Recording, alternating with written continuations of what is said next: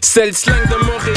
C'est comme ça qu'on parle? Ça varie en chaque secteur. C'est comme ça qu'on jase? Vous savez, les bijoux, ça fait partie du starter pack d'être un rappeur. bracelet, chaîne, pendentif, des grills, une bague de fiançailles, peu importe le morceau que vous voulez, ils peuvent tout faire sur mesure. Chez le top bijoutier en ville, bijouterie Jamil. Allez les checker, ils ont deux localisations. Dans le cœur du plateau et un à Rosemont. Pour le meilleur prix en ville, dites le code promo RAPOLITIQUE. N'oubliez pas de suivre leur page Instagram at Jamil Jewelry. Investissez dans votre swag avec, de l'or. Il y aura toujours une valeur de revente. Yeah, yeah, yeah, what up, what up, bienvenue à notre émission de rap politique. Je suis Monsieur de Montréal. Talent à Courvoisier, vous savez déjà. Youhou! Restez branchés sur Patreon. Donc aujourd'hui, on a un gros, gros guest pour de Legend, vrai, là, une legend. légende. Legend. Euh, anciennement du groupe légendaire Dogmatic, le groupe qui a vendu le plus de copies physiques d'albums rap québécois de tous les temps. Là, il y a personne qui a vendu autant ça, que là. personne. Allez, Le Google, gros- là. Ça peut être le plus gros single de tous les temps avec Soul Pleureur. Mm-hmm. On a un tiers de Dogmatic, anciennement connu sur le nom de D-Soul. Maintenant, il va par son vrai nom, Jérôme Philippe. On fait du bruit? Make some noise. Merci d'être là. Merci de l'invitation. euh, je suis très heureux d'être avec vous. Honnêtement, des fois, tu sais, quand- des gens comme toi, je sais pas s'ils suivent, je lance, je me lance dedans. Ouais. J'essaie, je, comme je suis pas sûr si, il va venir, peut-être il, il s'en fout de qu'est-ce qu'on fait. Et puis, tu arrives ici, tu me dis, tu suis vraiment l'émission. Tout à fait. Je suis l'émission. En fait, j'ai euh, j'ai toujours suivi cette culture-là, même en étant en retrait un peu aujourd'hui. Et euh, j'apprécie beaucoup ce que vous faites. Et c'est pour ça que j'ai été. euh, c'est un honneur même d'être avec vous aujourd'hui. Tu fais pas d'entrevue, toi? Pas vraiment, ça, tu fais pas d'entrevue, on te voit pas, c'est dur à t'avoir. Ben, en fait, euh, tu sais, on a fait, on a, on a effectué un retour, en fait, pour marquer les 25 ans de, de Dogmatic il y, a, il y a déjà 4 ans de ça. C'était en Euh, 2017. Ok, Ok. ok. Et euh, on a fait quelques, quelques spectacles, en- en- entre autres euh, le Festival des Montgolfières. Oui. On a participé au Francophonie de Montréal Ouais. euh, et d'autres, et j'en passe. Et euh, c'était important pour nous, en fait, de, de marquer le 20e anniversaire de notre premier album qui était paru en 1997, euh, du nom La Force de comprendre, Ouais. et, euh, et qui, en fait, a, changé nos vies à, à chacun d'entre nous. Et, euh, mais hormis ça, en fait, je, je suis aujourd'hui un père de famille et je pense que vous comprenez ce que c'est la vie de père de famille. Ouais. Vous l'êtes vous-même. Et donc, euh, c'est vraiment... euh, J'aime cette petite vie tranquille et euh, être, euh, être dans l'ombre parfois. Ouais, c'est ça, parce que toi, t'es dans Londres, justement, avant qu'on commence, je dit, t'es comme Batman, toi. t'es là, mais t'es pas là, c'est comme t'es toujours là. Je vois tu suis l'actualité, tu sais qu'est-ce qui se passe aujourd'hui, parce que tu me nommais des noms tantôt, puis je suis comme, ok, t'es quand même à jour, quand même, sur le mouvement, qu'est-ce qui se passe présentement? Tout à même fait. si on t'entend pas. Tout à fait.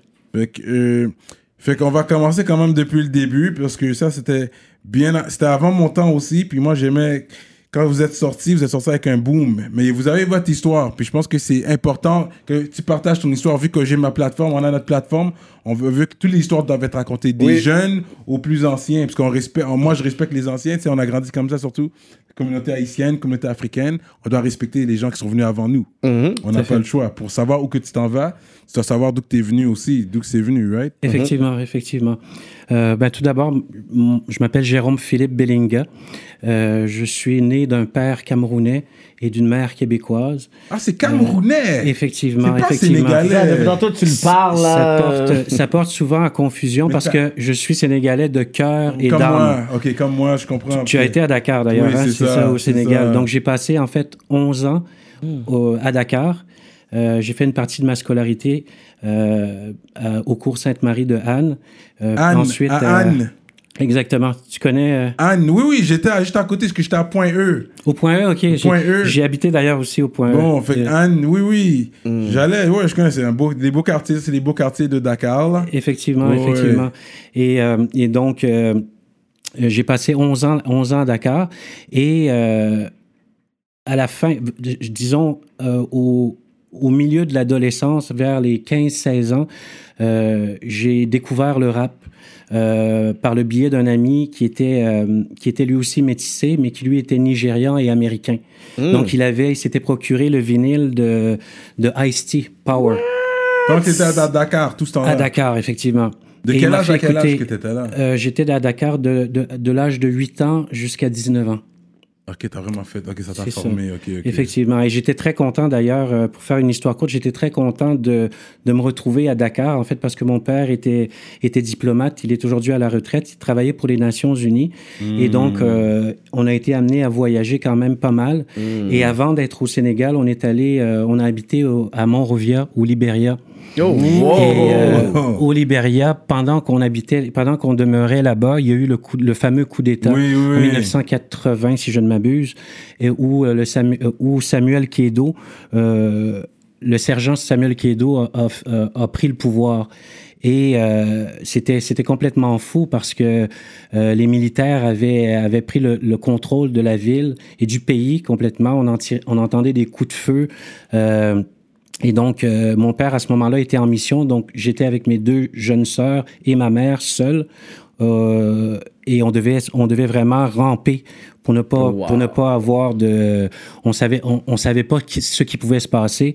Et donc, euh, on fallait être très prudent. Et euh, suite à ça, à l'instabilité du climat politique, mon père a décidé euh, d'aller au Sénégal et j'étais très content, d'une part, euh, parce que la culture au Sénégal est omniprésente et euh, parce qu'on y parlait français.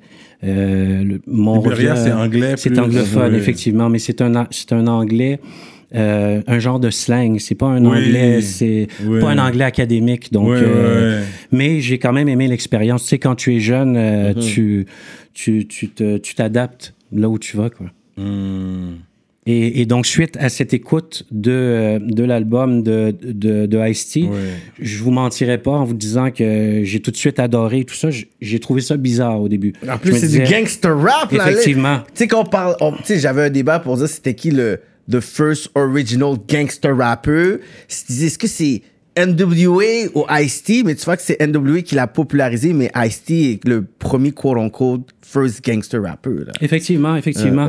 Mais ce que, ce que j'aimais bien avec Ice-T, c'est que Ice-T avait une façon de, de communiquer qui était pas, il faisait pas forcément l'apologie du crime, tu Mm. sais. Il, il, il- il y avait beaucoup de métaphores et tout Mm-hmm. ça. Et euh, quoi qu'à l'époque, je dois t'avouer que quand tu es jeune, le contenu est pas forcément euh, ce qui ce qui attire ton oreille au- Mm-hmm. dès le départ, c'est plutôt l'ensemble et je trouvais ça original une musique comme ça. Donc c'est resté comme ça et euh, par la suite, j'ai rencontré euh, ça a été une, ren- une rencontre marquante. J'ai rencontré le grand frère, euh, le grand frère d'Ou- d'Ousmane, qui est au TMC, euh, qui s'appelle qui s'appelle Abdel, et euh, qui faisait du rap en français. Et euh, donc, moi, à l'époque, j'avais commencé à écrire un petit peu, mais j'écrivais en anglais à l'époque. Parce que mes, mes, mes, mes références étaient Ouais. américaines. tout ça. Ouais, je comprends. Et donc, euh, j'ai- on a, on- le courant est passé tout de suite en- entre nous deux. Donc, on a décidé de, de former un petit groupe comme ça pour, euh, euh, pour s'amuser, tu sais, après les cours, euh, dans les fêtes d'école et tout ça.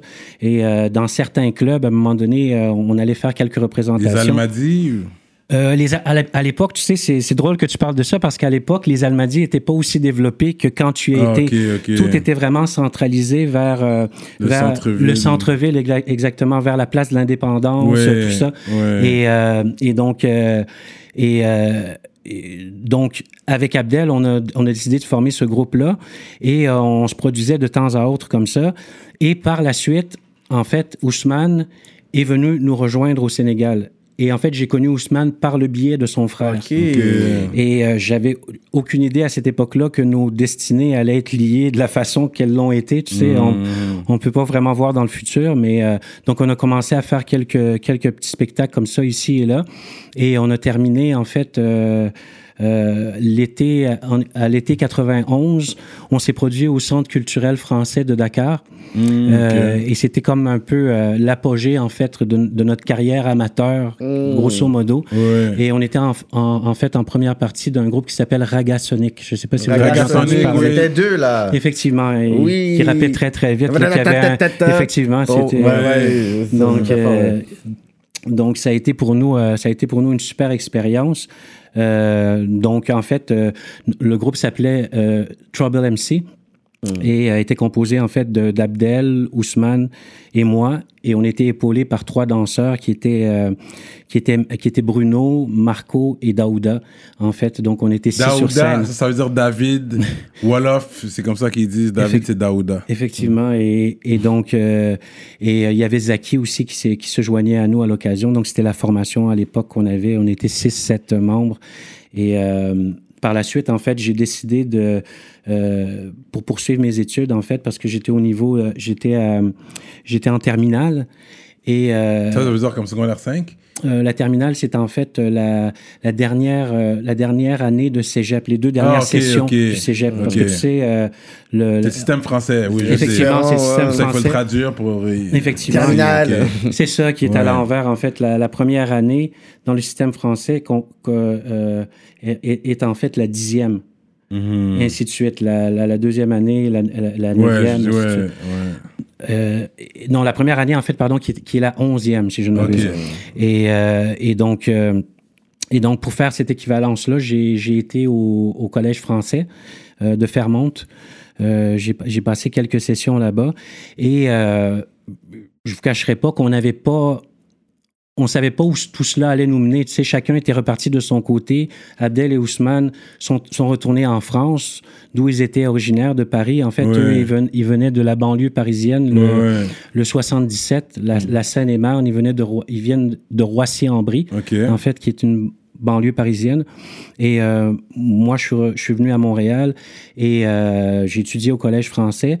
Et euh, on communiquait de temps à autre, mais sans savoir qu'on allait se revoir à un moment donné ou l'autre. Donc, euh, chacun faisait, menait son petit train de vie, chacun de son côté. Abdel a continué à faire de la musique. Il a d'ailleurs, euh, euh, il a déjà- d'ailleurs produit un disque qui, est, qui est paru, si je ne m'abuse, en 94 ou 95 avec un groupe qui s'appelait Tout Lust. Et Je trouve qu'on a fast un peu vite le Sénégal scene.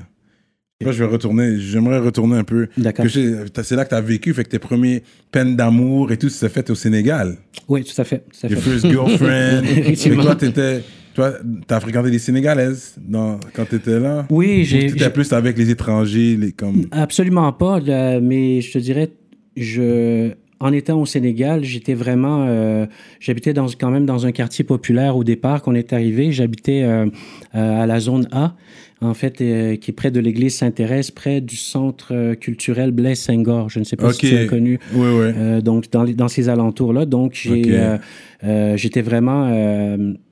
la majorité de mes amis étaient et sont encore sénégalais. Et. euh, Quand on dit quartier populaire, ça veut dire que c'est le hood, guys. C'est vraiment qu'il y a, où il y a le plus de gens, des locaux. Parce que j'ai appris ça quand j'étais là, on dit ça, quartier populaire. Mhm. But oui, continue. effectivement. Ouais. Et, euh, et donc, euh, au Sénégal, ça a été, ça a été une autre, euh, c'était un autre train de vie et ça a été une bonne école, je vous dirais, parce que au Sénégal, on t'enseigne, il y a certaines valeurs qu'on t'enseigne. Tu sais, moi, j'arrivais de, bon, j'avais fait le petit, la, la- j'avais passé un an au, au, au Libéria Mhm. et euh, mais j'étais quand même euh, encore très québécois dans ma façon d'être et dans ma né, façon. t'es né ici? Non, je suis né à- à- au Cameroun. Né En fait, j'ai été, euh, je me suis beaucoup baladé. En fait, avec ma famille, on s'est beaucoup, on, on a, on a beaucoup voyagé au départ. Je suis né, à, je suis né à Yaoundé, qui est la Yaoundé, capitale du Cameroun. Mhm. À l'âge de deux ans, j'ai déménagé à Montréal-Nord avec mes parents. Wow. J'ai passé quelques mois à Montréal-Nord parce que mes grands-parents demeuraient, ma grand-mère demeurait à Montréal-Nord. Français ou québécois? Ta, ta mère, c'est Ma, mère est québécoise. C'est québécois, Québécoise. Montréal-Nord, OK. Effectivement. Et pour la suite, euh, pour la suite, la suite, aller à Gatineau. En fait, mon père a réussi à avoir un poste à la fonction publique. Donc, on est allé, euh, OK. on est allé habiter à Gatineau. À l'âge de 7 ans, euh, ou peut-être un peu plus jeune, peut-être 6 ans, environ 6 ans, mon père a décidé d'accepter un poste justement au, au Libéria. OK. Et euh, donc, on a, on a déménagé au Libéria. Euh, on y a passé à peu près un an, un peu plus d'un an. Et comme je vous expliquais tout à l'heure, vu que le climat politique était instable, mon, mon père a décidé, euh, par sécurité et aussi pour, euh, euh, en fait, il trouvait que le, Séné- le Sénégal était un meilleur cadre pour nous Oui, élever. oui, oui. Et, euh, et donc, il a décidé, et, il a décidé qu'on allait, on a- à- qu'on allait aller vivre là-bas. Donc, euh, à l'âge de... là-bas, parce que c'est sûr que moi j'ai été là en tant qu'adulte, fait que je sais, pas comment c'était l'école vraiment. Mais est-ce que c'est- il y avait des bifs de, de temps en temps? Est-ce qu'il y avait des affaires de clic contre clic? Euh, je te dirais que tu as, pu le constater. C'est sûr que les événements d'aujourd'hui montrent une autre facette du Oui, Sénégal, oui. mais les, Sénégal, le Séné- les Sénégalais sont, sont un peuple De paix. Exactement Ouais. pacifique à la base. À la base, ouais. Et ça a été une, une- une belle leçon euh, d'humilité et de... C'est un... Je, je- je- nommerais le Sénégal comme exemple pour, ou, ou, euh, au niveau, par exemple, des religions, la cohabitation des Mmh. religions, des Oui, différentes religions. Ouais, ouais, ouais. C'était incroyable. Le, le- le peuple sénégalais est majoritairement musulman. Ouais. Il y avait une, il y avait une communauté catholique, bien entendu Oui.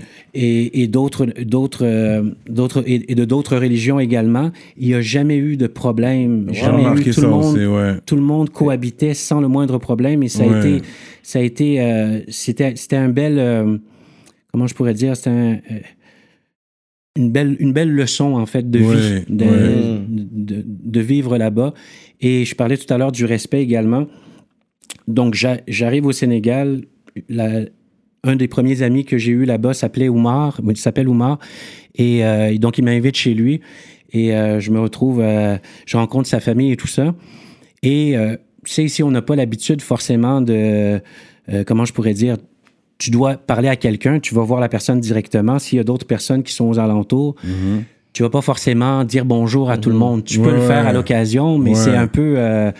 tu sais, euh, des fois, les gens vont même te regarder bizarrement parce qu'ils vont dire Je te connais pas, toi, pourquoi tu, me- pourquoi tu, me- pourquoi Ouais, tu me ouais. salues? Ouais. Et donc, je me souviens, je m'en souviens comme c'était hier. La tante de mon ami m'a dit Mais toi, là, tu sais pas dire bonjour aux gens? Quand elle m'a dit ça, je suis revenu directement. Je suis revenu directement sur terre. J'ai fait OK. OK. C'est vrai que c'est vrai que j'ai c'était pas poli ce que j'ai fait et tout ça. Donc tout ce qui est tout ce qui est politesse et tout ça, ça devient ça devient c'est pas forcément inné. Il faut qu'on te l'inculque, il faut que tu il faut qu'on te l'apprenne. Et, et c'est pour ça des fois quand on juge certains certains plus jeunes, on dit ah ils sont impolis et tout ça, mais c'est parfois c'est peut-être parce qu'ils n'ont pas d'exemple, tu sais. C'est ça, l'enseignement. Effectivement, donc euh, donc euh, donc voilà, donc j'étais vraiment avec euh, comme j'étais euh, c'est pour ça que je te je disais tout à l'heure que je suis séné- sénégalais de cœur Ouais. et d'âme, mais camerounais de sang et québécois canadien francophone. en fait. Ouais, ok. Très intéressant. Fait que, est-ce que ça te manque des fois, le Cheboujen, des trucs comme ça? Tout à fait, tout à fait. D'autant plus que ça fait euh, la dernière fois que j'ai été à, à Dakar, c'était dans le cadre euh, d'une tournée qu'on faisait, une tournée africaine avec le groupe. C'était en 2003. Donc euh, ça fait quand même euh, un bon bout de temps maintenant. que- Effectivement. Donc euh, c'est pour ça que tu parlais des Almadies. On m'a dit que ça que c'est fou les infrastructures Oui, maintenant. oui, euh, des gros condos. Le plus gros condo que j'ai vu de ma vie jusqu'à présent, c'est- à Dakar, aux Almadies. J'avais un, j'avais un ami qui était diplomate là-bas, un Québécois euh, congolais, genre. D'accord. Et puis, euh, ouais, j'étais allé chez lui à un moment donné, j'étais comme, what? J'ai Mm. jamais, il y avait tellement de chambres. C'était vraiment, c'était large, c'était gros. J'ai jamais vu un condo comme ça jusqu'à pr- jusqu'à ce jour. Mais shout out à lui euh, s'il écoute. Effectivement, non, il y a des, il y a de très belles, euh, très belles maisons. C'est pour ça que je, il y a- il y a des gens extrêmement fortunés au, au Sénégal et en Afrique en général, comme un peu partout. Et- parce que parfois, les gens ont cette vision-là de l'Afrique euh, ou des, des, des pays africains comme euh, ah, euh, c'est seulement la pauvreté, c'est seulement, mais détrompez-vous. Par, Ouais. contre, par contre, ce qui a été frappant, et je, et je, et je vous dirais que je l'ai, je l'ai plus senti lors de la dernière tournée, quand je suis retourné au Sénégal en ayant vécu pendant un bon moment ici Mhm. euh, au, au Canada, euh, vraiment les disparités, c'est-à-dire que vous pouvez voir des, des, des maisons luxueuses et Mhm. juste à côté des taudis. Ouais. Donc, euh, donc c'est vraiment euh, ça, ça, ça nous fait apprécier ce qu'on a. Mhm. Et euh, en tout cas, moi, ça m'a ça m'a apporté ça m'a apporté beaucoup d'humilité et j'ai j'ai toujours été conscient, venant d'une famille de classe moyenne, j'ai toujours été conscient que qu'on avait cette chance là d'en avoir un peu plus que les autres. Quoi. Ouais, Donc, ouais, ouais. Bien dit. Avant de continuer, je dois vous parler de notre sponsor fidèle, l'atelier duo de chef. Situé dans l'est de la ville de Montréal, You already know. à Rivière-des-Prairies. Mac and cheese. Crevettes papillons, crevettes. les poutines au griot, poutines au poulet, comme vous voulez. Allez commander tout de suite sur duodechef.com. Utilisez le code promotionnel RAPOLITIQUE et vous allez avoir un rabais sur votre commande. Oh, oh là là! hein? La grosse bouffe. Yo, bro, tu savais qu'à l'âge de 35 ans, 66% des hommes expérimentent un type de perte de cheveux, man? Peut-être c'est pour ça qu'il y a beaucoup de gars avec des casquettes dehors. Une chance qu'on a des sponsors comme New Hera, qui se spécialise dans la micropigmentation capillaire pour hommes et femmes. Avec ça, on peut cacher les cicatrices ou ramener la densité des cheveux. Allez le suivre sur IG à New Hera Official. Envoyez-le un message, prenez un rendez-vous dès maintenant. Utilisez le code RAPOLITIQUE pour un rabais. Bon, ok. Fait que là, on est de retour à Montréal. Toi, t'es allé à- au collège français? tu Au collège français, effectivement. Au collège français. Et euh, je te cacherai pas que j'avais fait la promesse à mes parents, à mon père, entre autres, que j'allais la- laisser la musique de côté et que j'allais me concentrer sur mes études. Pourquoi il n'y avait pas le fait que tu rappais? Ou... Ben, en fait, c'est que je te dirais que dans ces années-là, le rap, même la musique tout court, tu sais, Pas bien vu. c'est pas forcément bien vu. Sex, drugs and rock and roll. Effectivement, effectivement, c'est pas forcément bien vu. Et d'autant plus que c'était du, c'était du rap qu'on faisait. Donc, il y avait tous ces clichés-là de, justement, qui étaient associés à cette musique-là et tout. Et je pense que ça, son souci à lui, sa volonté, c'était vraiment que ses enfants euh, Ben oui. arrivent à s'en sortir dans la vie et que, et qu'on n'ait pas à, qu'on n'ait pas à tirer le diable par la queue. En plus Ouais. qu'il était diplomate aussi, ou t'sais, de- dans, ce, dans cet environnement-là, fait que, t'sais, il voulait pas que tu regardes euh, est-ce que mon fils va vraiment aller dans une autre direction, qu'il va faire en sorte que ça va ternir peut-être mon image, ou peut-être que j'ai pas fait ma job, puis j'ai fait des sacrifices, t'sais, j'ai été de Gatineau, ensuite de Liberia, puis dire écoute, j'ai tout- j'ai fait tout ça, puis toi tu venais un rappeur? C'est ça, exact, exact. Mais c'était, euh, c'était, je, je- je crois pertinemment que euh, chaque, chaque chose a sa raison d'être. Euh, je parlais tout à l'heure, pour faire une petite parenthèse, je, te parlais, je vous parlais tout à l'heure du cours Sainte-Marie de Anne, qui était une école que j'ai fréquentée euh, pendant plusieurs années. Et c'était vraiment une école où c'était une école de pères à la base. De pères, c'était les pères maristes. Et euh, donc c'était Anne-Mariste, c'est ça, parce que c'est Anne-Mariste, pas? euh, cours Sainte-Marie de Anne. Ouais. Mais c'était, mais on, on nous appelait les, les, les élèves du cours Sainte-Marie de Anne, on, on nous appelait les maristes. Ok. On nous appelle encore les maristes. Ok. Et donc, euh, et donc, il y avait vraiment cette, euh, ce sentiment-là de, de, de, de famille. Il y avait aussi, euh, c'était très axé sur la poésie et tout ça. Donc, il y avait vraiment euh, l'art, la poésie. Donc, ils encourageaient vraiment ce côté-là euh, chez les jeunes. Et, euh, et donc, je pense que inconsciemment, cette volonté-là de et ce goût pour la poésie et tout ça est resté avec le temps. Et donc, et donc voilà, donc ça m'est resté. Et en, en, en, a- en allant, en étudiant au collège français, j'ai rencontré en fait des artistes. Il y en avait un entre autres euh, qui s'appelle euh, qui s'appelle Jay Soul. Je ne sais pas si vous avez déjà entendu parler Il de Jay du Soul. West, euh, J Soul. Je Eff- connais J Soul. Effectivement, Rubens. Très bon vrai- rappeur anglais. Effectivement, God effectivement. Soul. Shout out à J Soul s'il écoute, vraiment. Ouais. Effectivement, shout out à Jay Soul. Et, euh, et donc, euh, c'était vraiment... euh, parce que je n'avais... Je, je connaissais vraiment pas le milieu du, le milieu du rap au, au- à Montréal. Et donc... j'ai vite, j'ai vite compris que Jay Soul était vraiment, euh, il était vraiment, il y avait vraiment euh, la main à la pâte. Il était, il y avait déjà à l'époque, je me souviens, il faisait des spectacles, il y avait déjà du merchandising. Euh, il venait, à, il venait à l'école avec ses t-shirts. Il y avait son crew et tout ça. Puis j'étais là, j'étais très admiratif. J'étais là, waouh. J'ai dit donc euh, c'est possible de, de faire ça de manière sérieuse et professionnelle et tout ça. Mais j'avais euh, derrière la tête, j'avais encore euh, j'avais encore l'image de mon père qui me disait OK, tu te concentres sur tes études et tout ça. Et donc euh, c'est ce que j'ai fait euh, la première année. Euh, ensuite, je vous dirais que la- la- l'année suivante, je suis retourné au Sénégal pendant les vacances et tout ça parce que mes parents demeuraient toujours là-bas avec mes sœurs, mes deux sœurs euh, euh, que je salue d'ailleurs au passage, Chantal et Evelyne. Et euh, qui euh, donc je retournais vo- voir ma famille euh, là-bas bien que j'ai j'ai la famille du côté de ma mère qui Ici. soit ici aussi, ici, ouais. c'est-à-dire mes tantes, euh, oncles, ma grand-mère et tout ça. Et puis, ils t'ont jamais regardé différent. Est-ce que tu as déjà eu du racisme à l'intérieur de la famille? Est-ce qu'il y a eu des problèmes à ce niveau-là, vu que tu étais métisse? Euh, non, il y a, honnêtement, euh, je vous dirais que ça a été. euh, je pense qu'ils ont très vite compris euh, parce que c'était. euh, mes parents étaient un, je dirais pas les premiers, mais dans les premières vagues de couples mixtes. Ouais. On parle des- de la fin des années 60. Ouais, là, ouais, donc, ouais, ouais. donc c'était vraiment, euh, c'est sûr que c'était pas évident, mais euh, pour vous montrer à quel point, euh, à, à quel point il y avait cette chimie-là entre mes parents, ma mère euh, a quitté à, à l'âge de 19 ans, elle a quitté euh, Montréal pour aller vivre au Cameroun. C'était, euh! C'était, impensable Elle à l'époque. Elle a dit fuck l'hiver. Effectivement, effectivement. et donc, euh, et donc c'était, euh, j'a- j'avais trouvé ça très, euh, je dirais pas courageux, oui, d'une certaine façon, oui, mais aussi, euh, mais les, aussi les- de- les barrières euh, raciales, euh, les stéréotypes, Tu les quittes le confort de chez toi, là, tu vas, tu quittes ta zone de 19 confort. ans Effectivement. je respecte ça, ouais. Effectivement, on s'entend qu'à 19 ans, euh, on s'en rend pas compte parce que quand on a 19 ans, vous êtes d'accord avec moi qu'on réfléchit avec la tête d'un. C'est ça, on a Ouais, l'impression ouais. de connaître les choses et tout ça, ouais. mais en fin de compte, on se rend compte qu'on connaît pas grand chose. Donc, euh, et donc.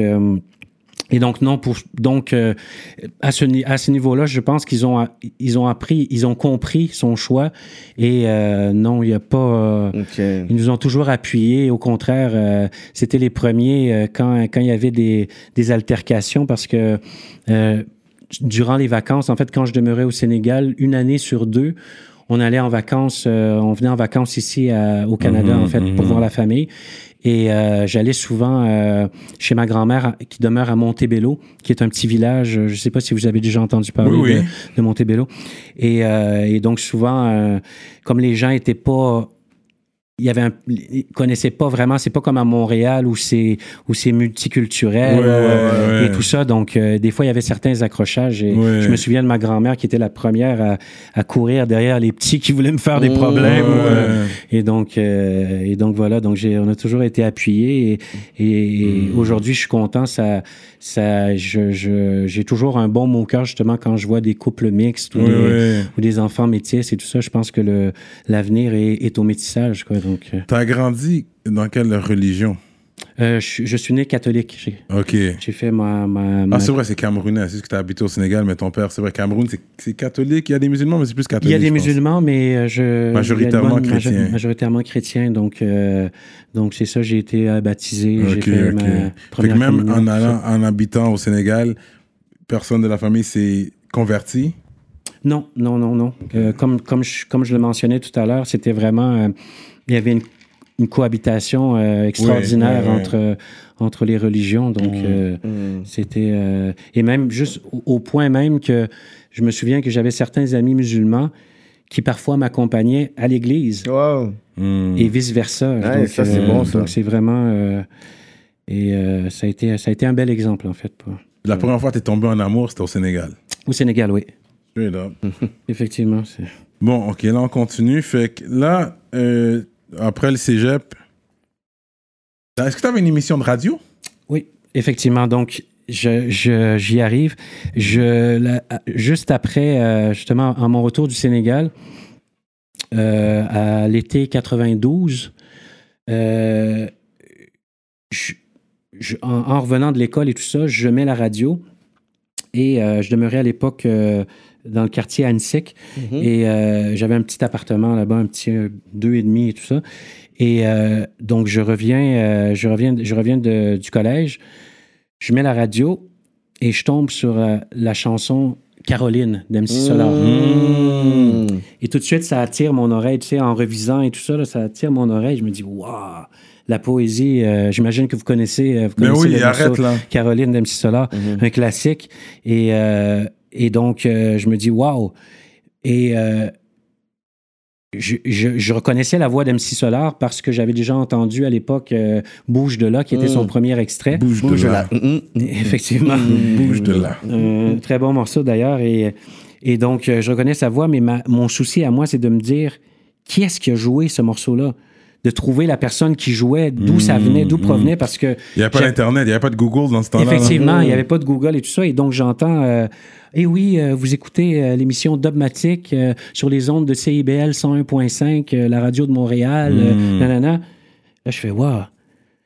Donc, euh, je me renseigne, j'appelle, euh, je prends le bottin et je regarde, euh, j'appelle les renseignements, en fait, et euh, j'a- j'appelle à la station de radio et tout ça, et je demande, euh, est-ce que je pourrais parler à, à la personne en charge de l'émission en, en question et tout ça, et je tombe sur Cédric Morgan, qui était le... Yeah, c'est lui qui nous a découvert, exactement. Effectivement. Et donc, je tombe sur Cédric Morgan et donc tout de suite, le courant passe. J'avais l'impression de le connaître. Tu sais, des fois, on dit, euh, des fois, on dit, il y, a certaines personnes, c'est la première fois que tu les vois, mais tu as l'impression de les Les connaître reconnaître. déjà. C'est ça, c'est Ouais. ça. Et donc, euh, le courant passe tout de suite, en, euh, passe tout de suite. Et, et euh, lui, à l'époque, étudiait à l'Université Concordia euh, en communication, si je me souviens bien. Et il me dit, écoute, si tu veux, passe la semaine prochaine à l'émission. Comme ça, tu vois un peu comment je fais ça et tout, nanana. Et, et donc, c'est ce que j'ai fait. Euh, la, la semaine suivante, euh, la semaine suivante, je suis allé le rejoindre. Il me dit, ah oui, on fait, euh, on fait, je fais une émission comme ça où je- j'essaie de mettre du- de, la, de la musique, la musique francophone, pardon. Et à l'époque, honnêtement, on pouvait compter les albums sur les doigts de la main. Tu sais, il y avait, tu sais, il y avait entre autres MC Solar, il y avait IAM, il y avait NTM, il y avait Tonton David, euh, qui est décédé, malheureusement, paix à son âme. Euh, il y avait euh, Alliance- Ministère Amer. Alliance ethnique aussi? Euh, Alliance ethnique est, est arrivé un peu par la suite, mais effectivement, ça a été comme les, euh, ça a été comme l'école qui a, qui a succédé en fait euh, au 501 et tout ça. Et donc. Et donc, comme ça, donc, il me, il me fait découvrir beaucoup de, beaucoup de musique comme ça que je connaissais pas et tout ça. Et il me propose, il me dit, écoute, si tu veux, on pourra, on pourrait même éventuellement co-animer. Donc, moi, j'étais, euh, j'étais très content. Je me dis, OK, j'ai pas, j'ai pas grande expérience là-dedans, mais ça va me permettre justement de, de découvrir autre L'émission chose. s'appelait Dogmatic. L'émission s'appelait Dogmatic, effectivement. Sur CIBL, euh, CIBL qui était à l'époque euh, sur la rue Pineuf. Oui, ben oui. Euh, Dans longtemps, ils sont restés là. effectivement, et qui ont maintenant déménagé sur Saint-Laurent. si Saint-Laurent, rappelle. ouais. Effectivement, donc euh, et donc euh, on a fait, on a donc on a on a co-animé l'émission comme ça pendant plusieurs années. Euh, et le monde est petit parce que euh, à l'époque, euh, la directrice de CIBL euh, était Anne Vivien. Anne Vivien, en fait, qui est qui a découvert Mosaïon, qui est devenu, euh, qui était, en- qui était, euh, qui est ensuite passé chez BMG Oui, oui, et qui a signé Mosaïon. Donc, c'était un petit milieu. Ouais. Et donc, en fait, sans le savoir, les artisans de la scène future était là. étaient, étaient, ont commencé par le communautaire. Je pense que c'est c'est la meilleure école qui soit. Ben oui. C'est l'expérience, c'est le networking, c'est- c'est c'est parfait. Effectivement, effectivement. Et on avait un collègue d'ailleurs à l'époque, je ne sais pas s'il l'a fait encore, mais Ronnie D. Je ne sais pas si vous Ronnie vous rappelez Ronnie D. Ben oui, Oui, Ronnie D Ronnie D. était marié avec ma cousine. Ah ouais, Fait que ok, je le voyais wow. depuis petit, tu sais, c'est comme, je le voyais comme un genre d'oncle ou cousin. Ah ouais, Ouais, c'est Ronnie D, très, oui. très sympathique, Yeah, Ronnie ouais, D. shout Il out nous a- to him. Il nous a beaucoup, euh, shout out à Ronnie D. Et il nous a beaucoup aidé d'ailleurs euh, au niveau de la promotion et tout ça. euh, il, faisait, il faisait tourner nos chansons, euh, euh, même, même quand on était au stade de maquette et tout ça. Mm-hmm. Et donc, et donc voilà, et de fil en aiguille, on se dit.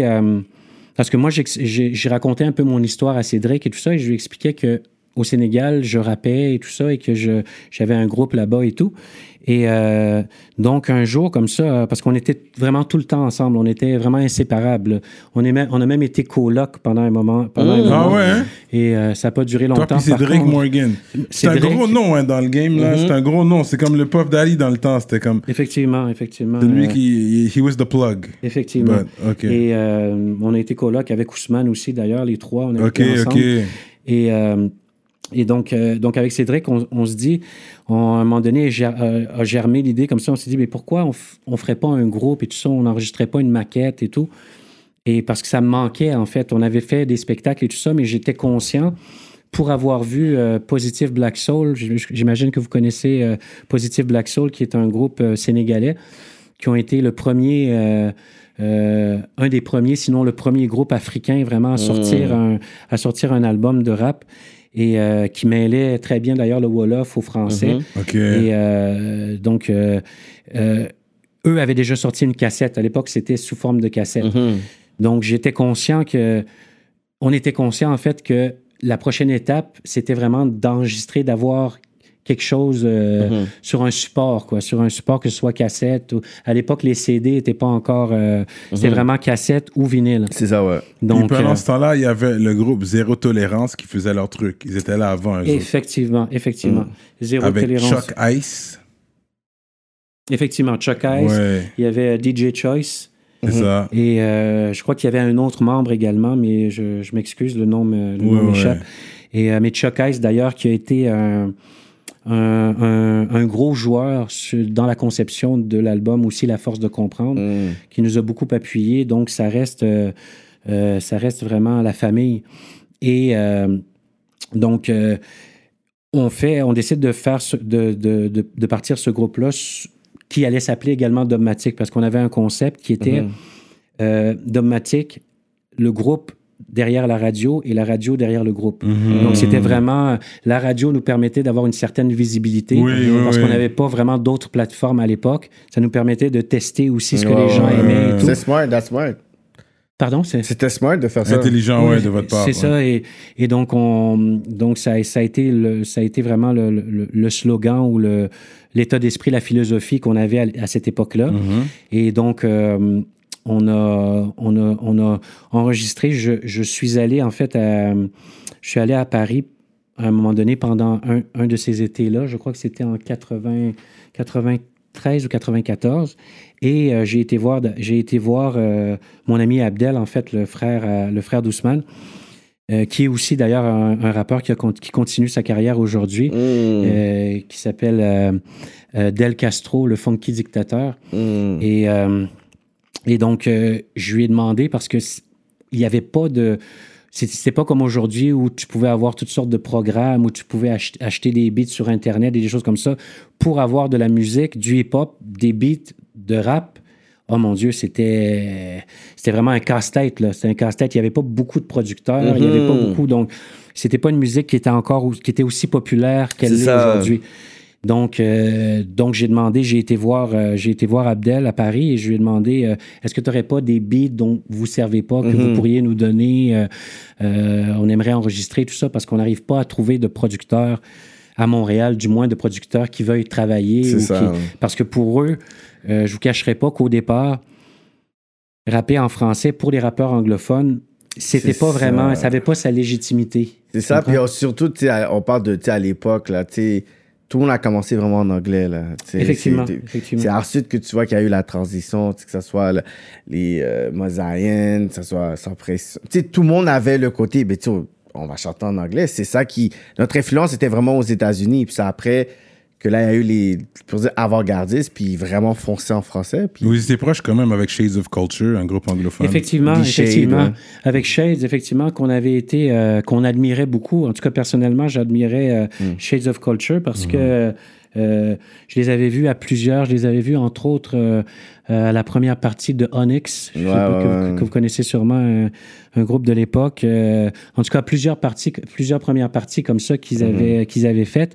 Et euh, ils étaient vraiment très présents sur Ouais. la scène, euh, sur la scène underground montréalaise. Ouais, ouais, ouais. Euh, que ce soit dans les, dans, dans les soirées. euh, à l'époque, il y avait le Purple Haze. Je ne sais pas si vous avez connu. euh, en tout cas, c'était sur Saint-Denis, si je ne m'abuse. C'était vraiment la, la, la, la place de prédi- prédilection pardon, pour les, euh, les spectacles de hip-hop. C'était vraiment alternatif à la base, mais le, le, le propriétaire de l'endroit, euh, Fritz, euh, qui était en fait le, le gérant de Shades of Culture, et qui par la suite est devenu euh, le, le directeur de tournée de NSYNC. Oh, wow! Ah ouais, hein? un- un- un- vraiment un chic type, là, Fritz. Et euh, lui nous a donné notre première chance, en fait. Il nous a fait, il nous a donné une tribune dans son club Mhm. euh, en nous permettant de, de, de faire la, premi- la première partie. Je crois d'ailleurs que c'était la première partie de Shades. Et, euh, et ça a été le premier d'ailleurs à nous donner un cachet à l'époque. Ah, ouais, ouais, on ouais. n'en revenait pas d'avoir on a été payé! Donc c'était euh, c'était vraiment euh, c'était Mm. vraiment c'est vraiment quelqu'un qui nous a beaucoup aidé Mhm. et euh, et donc euh, en, en revenant de Paris, je, je reviens avec. euh, à l'époque, on utilisait, il n'y avait pas de CD, donc c'était des cassettes DAT.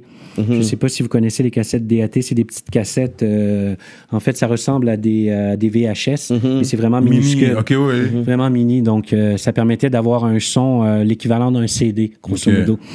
Et euh, donc, je reviens avec ça et on, on décide d'aller euh, au studio économique. On avait enregistré au studio économique. Je ne sais pas si vous connaissez à, à- à Saint-Henri. Euh, en tout cas, c'est un studio, euh, c'est vraiment un studio pour euh, amateurs, euh, tout ça. Donc, on décide d'aller faire une maquette là-bas et on la soumet à Musique Action. Et euh, à notre grande surprise, ils, ils apprécient. C'est une maquette de trois titres. À l'époque, c'était Cédric et moi qui chantions avec la musique, en fait, de, du producteur de- d'Abdel. Et donc, on enregistre ces trois chansons-là et on, on, on imprime, en fait, plusieurs cassettes. On, fait, peut-être une cinquantaine de cassettes qu'on décide de distribuer à des maisons de disques ou, euh, du moins euh, à, des, DJ à l'époque et tout ça pour faire de la promotion et faire parler un peu, du groupe. Et, euh, donc, j'en envoie une à, j'en renvoie une à Abdel pour lui dire ah, merci de ton appui. On a finalement enregistré la maquette et tout ça. Et il l'a fait écouter à son frère, à Ousmane. Et donc, suite à ça, Ousmane dit Ah, wow, euh, il y a des débouchés au Canada et tout ça, à Montréal et tout ça. Je pense que finalement, je vais, je vais venir m'installer à Montréal. Et je dis Écoute, t'es le bienvenu et tout ça. Euh, si. euh, viens à la maison et tout ça. On a, on, on est, comme je vous ai mentionné, on était coloc avec Cédric, lui et moi. Et donc, Cédric, par la force des choses, est, est devenu, avait vraiment un côté très, très, très business et tout ça. Donc, c- en fait, la transition s'est faite naturellement. Donc, il a laissé vraiment le micro, Cédric, pour plus se concentrer vers le management, euh, la production et tout ça. Et donc, euh, Ousmane est venu nous rejoindre. Ça, c'était en 1995. Euh, donc, ça faisait, ça faisait déjà quelques, quelques années qu'on roulait notre boss. On faisait pas forcément de spectacle, mais euh, on faisait la promotion du groupe par la radio et tout ça. Et donc, euh, donc Ousmane arrive, on s'installe. Euh, entre-temps, Cédric, euh, en fait, entend parler de DJ Choice, de Zéro Tolérance, en fait, le groupe Zéro- Zéro Tolérance. Et il me dit, euh, il me dit, il me prend à part, il me dit, Jérôme, tu sais, je pense qu'on a, on a trouvé le gars qu'il nous faut. Je pense que j'ai trouvé le gars qu'il nous faut. Ce serait bien qu'on aille le rencontrer. C'est DJ Choice du groupe Zéro Tolérance. C'est un producteur euh, d'expérience et tout ça. Je pense que ça DMC pourrait. Champ. Il avait déjà gagné le DMC Champ dans ce temps-là? Parce que je pense que c'était un DMC Champ, si je ne me trompe pas. La Euh, compétition DJ qu'il y avait je, dans le temps. je pense peut-être que je pense peut-être que tu confonds avec A-Track, peut-être? Oui, il y a A-Track qui Track? était DMC Champ aussi. C'est fort probable. J'ai A-Track, ok, pas le souvenir que j'ai pas le souvenir Ok, que, que c'était DM. C'est- fort probable. Je m'en excuse si euh, si, euh, Peut-être si j'ai je me trompe. Mais euh, mais euh, non, c'est ça. Il était très connu euh, très connu dans la scène montréalaise Ouais. underground et tout ça. Et, et il travaillait entre autres euh, outre ch- chez- euh, outre pardon. euh, euh, Zéro Tolérance, il travaillait également avec Shades of Culture. Mhm. Et, donc, euh, et donc, on va le rencontrer, Cédric et moi. Et euh, on discute un peu avec lui et tout ça. Et donc, son premier réflexe, c'est de faire un test. Quoi. Il me dit, OK, ben prends le micro et il envoie un beat. Ah ouais, Speed. C'est ça, envoie spit. Donc, euh, je me dis, à cette époque-là, on était motivés, là, vraiment. Tu sais, là, vous savez, là, on était jeunes, on avait quoi, 22 ans, 23 ans? Mhm. Puis à l'époque, c'était dit- bon, là, les freestyles, les cyphers. Fait que t'es comme, ah ouais, ok, let's go, let's do it. Effectivement, effectivement. Et dans ma tête, je me disais, ça fait tellement longtemps qu'on hustle. C'était comme notre, notre dernière chance. Là, tu sais, on se disait, on avait, on avait travaillé avec beaucoup d'autres producteurs, mais ça avait pas forcément, il n'y avait pas forcément cette chimie-là. et tout ça. Exactement. Donc j'ai dit, OK, enfin quelqu'un qui veut écouter ce que j'ai à dire. OK. Donc il a balancé l'instru. J'ai fait ce que j'avais à faire. Choi, c'est quelqu'un vraiment de. Ça a toujours été quelqu'un de calme Mhm. et euh, qui a. qui- quitte à la. Je te dirais même à la limite un poker face. C'est quelqu'un qui montre vraiment pas ça. Qui, vraiment, qui montre vraiment pas ses, émotions, et tout ça. Donc euh, voilà, je spit et tout ça. Donc il, est- sais, il dit, OK, sans, sans plus et tout ça. Et après, euh, Cédric me dit, Cédric me dit euh, quand on, on- on quitte son studio, en fait, parce qu'il avait un studio, en fait, dans, dans, le, dans, dans son basement, et, euh, à NDG, en fait. euh, Et, euh, Et donc, euh, Cédric me dit Ah, je, pense que, je pense que ça a bien passé, le courant et tout ça. Je pense qu'il a bien aimé ta façon de rapper et tout ça. C'était la première fois qu'il entendait du rap en français. Donc, il n'y avait pas vraiment de bagage par rapport à ça. Il dit OK, il veut, il veut nous revoir. euh, je pense qu'on va commencer à travailler ensemble. Là, j'ai dit yes. J'étais très content. Donc, j'informe Ousmane. J'appelle Ousmane. J'ai dit Ousmane, écoute, euh, la semaine prochaine, on va aller au studio euh, chez Choice. On a, on, a, on a trouvé, je pense, un, pro- un producer. Mais au départ, Choice était vraiment, euh, vraiment un producer. C'était Ousmane et moi qui étions les, euh, les artistes. Le groupe était composé d'Ousmane et moi. Et Choice était le producer. C'est par la suite, la chimie, la chimie, il y a eu tellement de chimie entre nous trois qu'à un moment donné, c'était comme naturel et évident. Choice a fait comme, OK, that's where I belong. Tu comprends? Je, je fais partie de ce groupe-là. là. Sais, il, a mis- il, a tellement mis, il a tellement mis son cœur et tout ça parce qu'il nous a sorti. Écoute, lui, Choice, en fait, avec zéro, Zéro tolérance, ce qui s'était passé, c'est que il y avait eu un problème pour la promotion parce que Chuck Ice est allé en dedans. effectivement, Il got locked up et puis son cousin est venu. C'est son cousin qui a. Je pense qu'il a, qui a pris la relève pendant qu'il était en dedans. Oui, d'une certaine façon, c'est ça, mais Choice, à la base, c'est pas quelqu'un. Choice, c'était pas le frontman. Mhm. Le frontman, c'était vraiment, euh, c'était vraiment Chuck Ice. Donc, sans le frontman du groupe, Choice était un peu, euh, était un peu ça. dépourvu et tout ça. Donc, à un moment donné, il s'est dit on a travaillé tellement fort pour ce projet-là, euh, cet album-là, et là, on se retrouve, ça stagne. Ça, on peut rien faire, là. Effectivement. Donc, il était un peu, euh, je vous dirais qu'il était un peu découragé suite à ça. Donc, il avait, euh, il était plus sûr s'il allait continuer à faire de la musique et tout ça. Ouais. Et à l'époque, il était aussi sous contrat avec, la compagnie de disques, en fait, qui avait, qui avait, euh, qui avait produit le projet de Zéro Tolérance. Donc, euh, il y avait tout ça. Il était encore sous contrat avec eux. Là, il ne savait pas trop ce qu'il allait faire. Et je pense que la, la, le- la volonté et la détermination qu'Ousmane et moi avions, c'est devenu contagieux, tu comprends? Et, et donc, il est embarqué dedans, puis il s'est dit, OK, Hmm. ils veulent tellement, ces deux gars-là, ces deux gars-là veulent tellement que il faut que, il faut que je les aide. J'ai pas le choix là, de les Mhm. aider. Il faut que je les aide parce que c'était, c'était vraiment pas évident. Il y avait des, il y a eu des moments de découragement, mais intenses, là, où euh, on se parlait pas pendant des semaines et tout ça. Et, euh, tu sais, on voyait pas le bout du tunnel. Et il y avait toujours un hater, excusez-moi l'expression, qui, qui voulait venir. Ah, je comprends pas pourquoi. euh, je comprends pas pourquoi vous vous acharnez comme ça. Ça marche pas, ça marche pas. Laissez donc tomber, laissez donc tomber, laissez donc tomber. Combien de fois on a entendu ce discours-là? Non, mais quand on, on- il disait ça marchait pas, dans le contexte de l'époque, c'est quoi qui ne marchait pas? Dans le sens, euh, le fait que vous aviez pas de spectacle, dans le fond, vous avez un projet, ça sortait pas, c'était quoi? C'était. Trouver le producteur, c'était quoi? Ben, c'est ça, d'une part, trouver une maison de disques, Mhm. parce qu'à l'époque, euh, à l'époque, en fait, pour, aller, pour aller, pour sortir un album, on n'avait pas toutes les plateformes qu'on a aujourd'hui. c'est ça, t'as pas Spotify pour sortir ton album. Ouais, c'est ça, Effectivement, c'est ça. une maison de ça.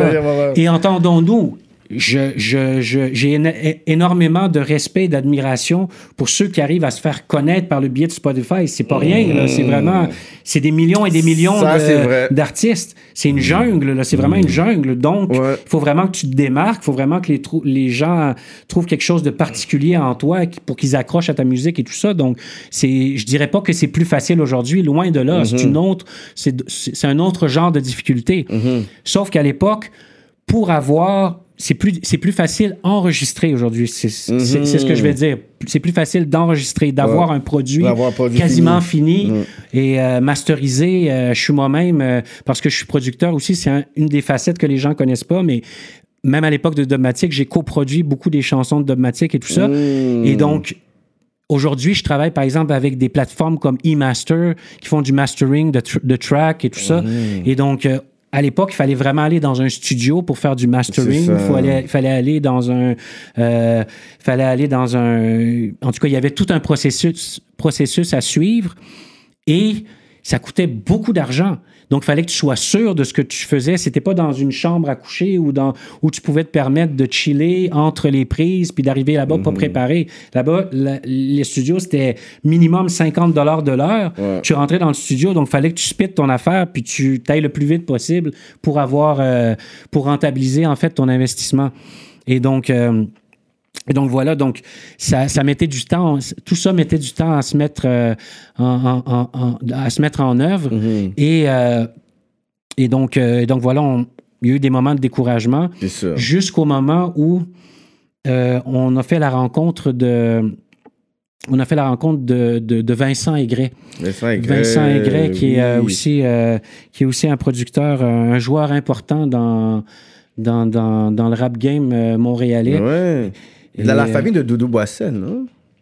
Euh, Vincent Aigret, ça, Mm. ça, ça se peut très bien. Ça se peut très bien. Je je, je, veux, je, je veux pas t'induire en erreur non plus, Ouais, mais euh, euh, en tout cas, Vincent Aigret, qui était, qui était lui, en, en fait, qui arrivait de France Mhm. et qui était à l'époque le producteur de Méloman. Mhm. Euh, Méloman, qui était un groupe de l'époque et qui a eu beaucoup de succès. Et on l'a rencontré, euh, on l'a rencontré en fait par le biais d'un ami commun, euh, et moi, euh, qui s'appelle Jean Laurent et qui était en fait notre notre graphiste, qui nous faisait des posters pour euh, Mhm. pour les événements qu'on faisait, les spectacles, les spectacles qu'on produisait on- de manière underground et tout ça, parce que on n'avait pas le choix d'avoir plusieurs casquettes, d'être promoteur, d'être euh, animateur de radio, d'être artiste et tout ça. Mhm. Parce que, euh, comme on dit, aide-toi, le ciel t'aidera. Il fallait qu'on s'aide nous-mêmes. On était les premiers à croire en nous-mêmes, tu sais. Donc, Mhm. et euh, donc, on fait la rencontre. En fait, Jean-Laurent nous appelle un soir comme ça. Il appelle Ousmane et il me dit, euh, et lui dit, ah oui, je dois aller prendre des photos sur un tournage ce soir. Est-ce que ça vous dirait de, de venir, de venir le tournage d'un clip? Est-ce que ça vous dirait de venir assister, voir un peu comment ça se passe et tout ça? Je dis avec plaisir. Et donc, on se rend sur le tournage et c'était, on tombe face à face avec MC Solar. MC Solar À Montréal? était euh, à Montréal, effectivement. Il a tourné un des clips. Pas, ce n'était pas pour lui, mais pour son, euh, son acolyte qui s'appelle Bambi Cruz, qui est comme un peu son bras droit. C'est son ami d'enfance et il avait fait un projet, un album, un album solo. Et euh, MC Solar faisait une apparition dans. MC Solar était son producteur, en fait, et il faisait une apparition dans son clip. Donc, euh, donc on, on a rencontré, euh, on- donc on a rencontré MC Solar. Et euh, on était, on était plus que plus qu'émerveillés, bien entendu, de, de, croiser cette légende-là. Et euh, ça nous a permis également, parce que c'était Vincent, en fait, qui tournait le vidéoclip, ça nous a permis de rencontrer Vincent. Et à ce moment-là, on avait une cassette, on avait une cassette de notre maquette qu'on avait enregistrée et on lui a remis cette cassette-là. Et euh, lui a montré un intérêt, un, un- vrai un, intérêt pour ce qu'on faisait, parce qu'il avait déjà un bagage avec la France et tout ça. Et le mouvement là-bas était déjà beaucoup plus évolué à cette Mhm. époque-là. Donc, euh, donc euh, il, il est parti avec la cassette, il a écouté. Quelques jours après, il nous a rappelé et il a dit OK, je, je veux m'occuper de vous. Euh, Donnez-moi un peu de temps. Je vais, essayer de, je vais essayer de vous trouver quelque chose. Mhm. Donc, c'est resté comme ça. Plusieurs mois sont passés. Mhm. Et euh, Tu pensais qu'il t'avait oublié, là. effectivement, Ah, on pensait là, t'es comme un autre. Effectivement, c'est ça. Effectivement. on se disait encore, encore des belles paroles. C'est tout ça, là. Mais on avait l'habitude, ça, ça a forgé notre patience, en fait. Ça. On n'avait pas le. On n'avait pas, euh, on n'avait pas, on n'avait pas de nombreuses avenues non plus, donc ça. on, on prenait notre mal en patience et euh, on a été euh, et, on- et finalement on a eu la chance de, de faire. Cédric en fait nous a dégoté un, euh, un spectacle pour les Franco, euh, les Francophonies de Montréal euh, à l'extérieur, une scène extérieure en fait deux, deux performances d'une heure. Oh, Et, ok, quand même. hein. ça c'était à, à- l'été 96. Mhm. Et on s'est dit, c'est le dernier test. Là. Mhm. Si on n'arrive pas à trouver une maison de disques à ce moment-là, on va. euh, J'écoute mon père. C'est ça, exact. exact.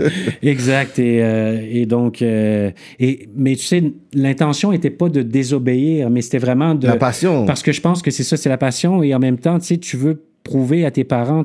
S'il y, a- s'il y a bien des personnes auxquelles tu dois prouver quelque chose, c'est tes parents. Tes parents. Et de leur montrer que quand tu débutes quelque chose, tu vas jusqu'au bout. Mhm. C'est surtout ça qu'ils veulent, que si tu aimes quelque chose, que tu le fasses jusqu'au bout, que ce soit pas juste... euh, Mhm. Parce qu'on a tous été enfants, et je pense qu'on le voit aujourd'hui aussi Ouais. avec nos enfants. Ah, ah, j'ai envie de faire du soccer. Ah non, j'aime plus ça le soccer. J'ai envie de faire du ça. Je- Mhm, ouais, ouais, c'est- ouais, ils sont, en, ils sont ouais. en constant, en constant changement. Donc, euh, ils se sont dit encore une passion, euh, une passion éphémère et tout ça, ça va passer, mais euh, malheureusement, ou heureusement, euh, c'était plus qu'une passion euh, adolescente. Et donc, euh, on fait cette performance-là au Francophonie de Montréal. On a un très bon, un très bon accueil. Malheureusement, il n'y a rien qui se passe. Donc là, on se dit, on avait, en fait, à ce moment-là, on avait une deuxième maquette. On avait une première maquette euh, qu'on avait enregistrée, Cédric et moi, en 94. Mhm. Et la deuxième maquette, on l'a enregistrée en 80, 96, si je ne m'abuse. 96 ou fin 95. Et euh, sur cette maquette-là, en fait, cette, fois-ci, c'était avec les productions de Choice. On avait neuf titres. Et, euh, et donc, c'est avec ça que, que Vincent a dé- démarché, Mm. avec ce- ce- cette maquette de neuf titres-là sur Mhm. cassette. Mais il n'y avait toujours pas d'intérêt. Donc, euh, ça reste comme ça. Donc, je me dis, écoute, euh, je, je ne peux pas, je peux pas rester comme ça à rien faire en attendant que la chance frappe à ma porte ou que Mhm. c'est faut que faut que je trouve quelque chose à faire donc je me suis dit si je peux pas être artiste ou si c'est pas c'est pas la voie qui est tracée pour moi je vais être derrière la scène et je vais devenir ingénieur du son donc j- j'ai étudié la musique technique Mm. euh, c'était les débuts, les premières années de musique technique. Aujourd'hui, euh, ça a beaucoup changé. Entre autres, il y a Sonny Black qui, euh, qui enseigne, euh, Sonny Black que je salue d'ailleurs, qui enseigne à musique technique. Donc, euh, c'était un programme qui s'appelait, je ne sais pas s'il s'appelle comme ça encore aujourd'hui, c'est Programmation sonore assistée par ordinateur. Et à l'époque, c'était vraiment les, les ordinateurs de l'époque, vraiment Ouais, les, ouais. les premiers ordi. Là, Les de- lettres vertes. là. Effectivement, donc euh, il n'y avait pas toute la technologie qu'on avait aujourd'hui, qu'on a aujourd'hui. Mhm. Et donc, je- moi, je retourne à l'école, je fais ma première session et euh, donc tout se passe bien. euh, J'apprends sur la musique, l'industrie de la, musique. On a plusieurs cours et tout ça, de synthèse et tout ça. Je trouve ça plutôt intéressant, mais au fond de moi, c'est- c'est vraiment la musique qui m'intéresse. Mais je me dis, bon, ça va être une avenue. Au pire des cas, peut-être une fois dans le milieu, je pourrais euh, me faire une place. Et, euh, et, et- et- je, continue, je continue les études. Mhm. Et en décembre, en décembre 96, je me fais pager. À l'époque, c'était les, page, les pagettes. Mhm. Ouais, ouais, j'avais ça en secondaire. pas. Exact. Et donc, je me fais pager pendant que je suis en cours. Donc, je descends à la cabine. Comme on n'avait pas de téléphone cellulaire, Ouais, ouais. je descends à la cabine, je mets mon 25 sous, j'appelle. À l'autre, à l'autre bout du fil, c'est Ousmane. Il me dit euh, Ah, Jérôme, euh, Vincent euh, m'a appelé. c'est bon, il y a un contrat qui nous est proposé. J'ai dit What? Enfin Wow. Enfin un contrat. Tu- je- au début, je pensais qu'il blaguait, que c'était, qu'il me faisait des blagues. Il me dit non, non, non, non. Il dit demain rendez-vous à rendez-vous à tel endroit euh, sur Saint-Hubert parce que la compagnie de disques en fait était et euh, avait ses locaux euh, sur la rue Saint-Hubert à l'époque, la compagnie Tox. Tox. Yeah. Et euh, Avec les bébés, Mitsu. effectivement, effectivement. Quand même, hein? T'es bien renseigné, c'est ça. Et, euh, et donc, il dit, on a rendez-vous demain. euh, on, va, on va aller rencontrer euh, les frères Gendron. Euh, L'un d'entre eux, malheureusement, est décédé. Michel, paix à son âme. Euh, Pierre et Michel Gendron, euh, qui étaient des producteurs renommés de l'époque. Comme tu disais tout à l'heure, qui ont produit à l'époque Les bébés. les bébés, Mitsu. ils produisaient aussi, ils avaient produit aussi Ivan Dorochev, qui était un des membres de Men Without Hats, Oui. qui est un groupe très populaire dans les années Ouais. euh, 80, si je ne m'abuse. Et, euh, et donc, ils avaient vraiment, euh, c'était vraiment les, euh, les moguls de l'époque, Mhm. entre guillemets, si on peut dire. Et euh, donc, on va les rencontrer. Et comme de fait, dans le cours que j'avais eu la semaine précédente, il y avait un article. Notre professeur d'industrie musicale nous avait, nous avait, euh, nous avait montré un article sur ces producteurs-là pour Mhm. nous, en fait, pour qu'on pour qu'on voit ce que c'était le métier de producteur et tout ça. nanana. Et donc, je me dis, wow, je viens de les voir la semaine passée euh, dans un article et tout ça. Et donc, Là, c'est eux qui veulent, euh, c'est eux qui. euh, ça, je les rencontre aujourd'hui. on là. les rencontre, effectivement. Donc, on va là-bas et tout ça, on discute, tout, da, da. Donc, ils nous proposent, euh, ils nous proposent, euh, et ils disent, ils disent croire en ce qu'on fait et tout ça, qui ont beaucoup aimé, euh, ils ont beaucoup aimé la, la, maqu- la- la maquette qu'on leur a présentée. Et on avait déjà à l'époque un, un dossier de presse qui était quand même assez imposant. On avait peut-être euh, une trentaine, sinon une quarantaine de spectacles déjà underground. Parce que euh, avant de rencontrer les frères Gendron, on avait été. euh, il y a Ricky D et Shahid aussi qui nous ont donné beaucoup de. Beaucoup de beaucoup de d'aide. Euh, Ricky D et Shahid qui ont été les premiers euh, à nous mettre en... On a fait la première partie de Craig Mack, des artistes Ah ouais. comme ça à l'époque, paix à son âme, Craig Mack, malheureusement, qui est, qui est décédé. Et euh, donc, ils ont vraiment, ils ont vraiment cru en notre potentiel. Et c'était pas, euh, c'était pas toujours le cas parce que c'était, la scène montréalaise était vraiment majoritairement anglophone. On parlait tout à l'heure de J Soul. Il y avait, euh, entre autres, je me souviens des artistes comme Mr. Phase. Euh, il y avait euh, Shades of Culture, bien entendu. Euh, il y avait euh, At Random. Il y avait, euh, en tout cas, et j'en passe. Il y avait beaucoup d'artistes. euh, Overproof. Overproof. Raphaël. Team Polo 514. Low Life Canada. What up? Ouais. Exactement, exactement. Donc, c'est tous des artistes qu'on regardait, qu'on regardait vraiment, qu'on admirait. Et on se disait, waouh, ils ont leur, euh, ils ont une structure, ils font des spectacles et tout ça. Donc, on a suivi un peu leurs traces en quelque part. Mais c'était un sentier que d'une certaine façon, on défrichait parce que, euh, outre Casey Elemenopi et MRF, Il n'y avait pas vraiment il n'y avait pas vraiment eu de précédent, entre guillemets francophones. francophone. Donc, c'était, c'était vraiment, euh, c'était vraiment euh, une avenue inexplorée encore pour, à ce moment-là. Et donc, euh, la scène nous a donné beaucoup d'assurance et ça nous a beaucoup aidé justement à, à- à patienter. En fait, le fait qu'on faisait des spectacles, ça nous a aidé à patienter. On s'est dit, OK, on peut quand même faire la promotion de notre musique sur scène à défaut de le faire sur disque ou sur cassette. Ouais. Et quand est arrivé justement ce moment de la signature avec les frères Gendron, ça a été très, très, très, très vite. Euh, j'avais, euh, j'avais remarqué quelques. Je pense que c'était en, 80 en 95, d'ailleurs, il y avait un, un- un spectacle de hip-hop qui avait lieu au théâtre Rialto. Je ne sais pas si vous connaissez. Oui, le- Rialto sur Rialto Parc, je sur pense, Parc, hein, ouais. exactement. Qui est un théâtre mythique au Ouais, niveau ouais. de. Ouais, Au j'ai déjà des- performé là, ouais. Tu as déjà performé aussi? Ouais. J'avais vu même à l'époque euh, Outcast, à l'époque. Ah ouais.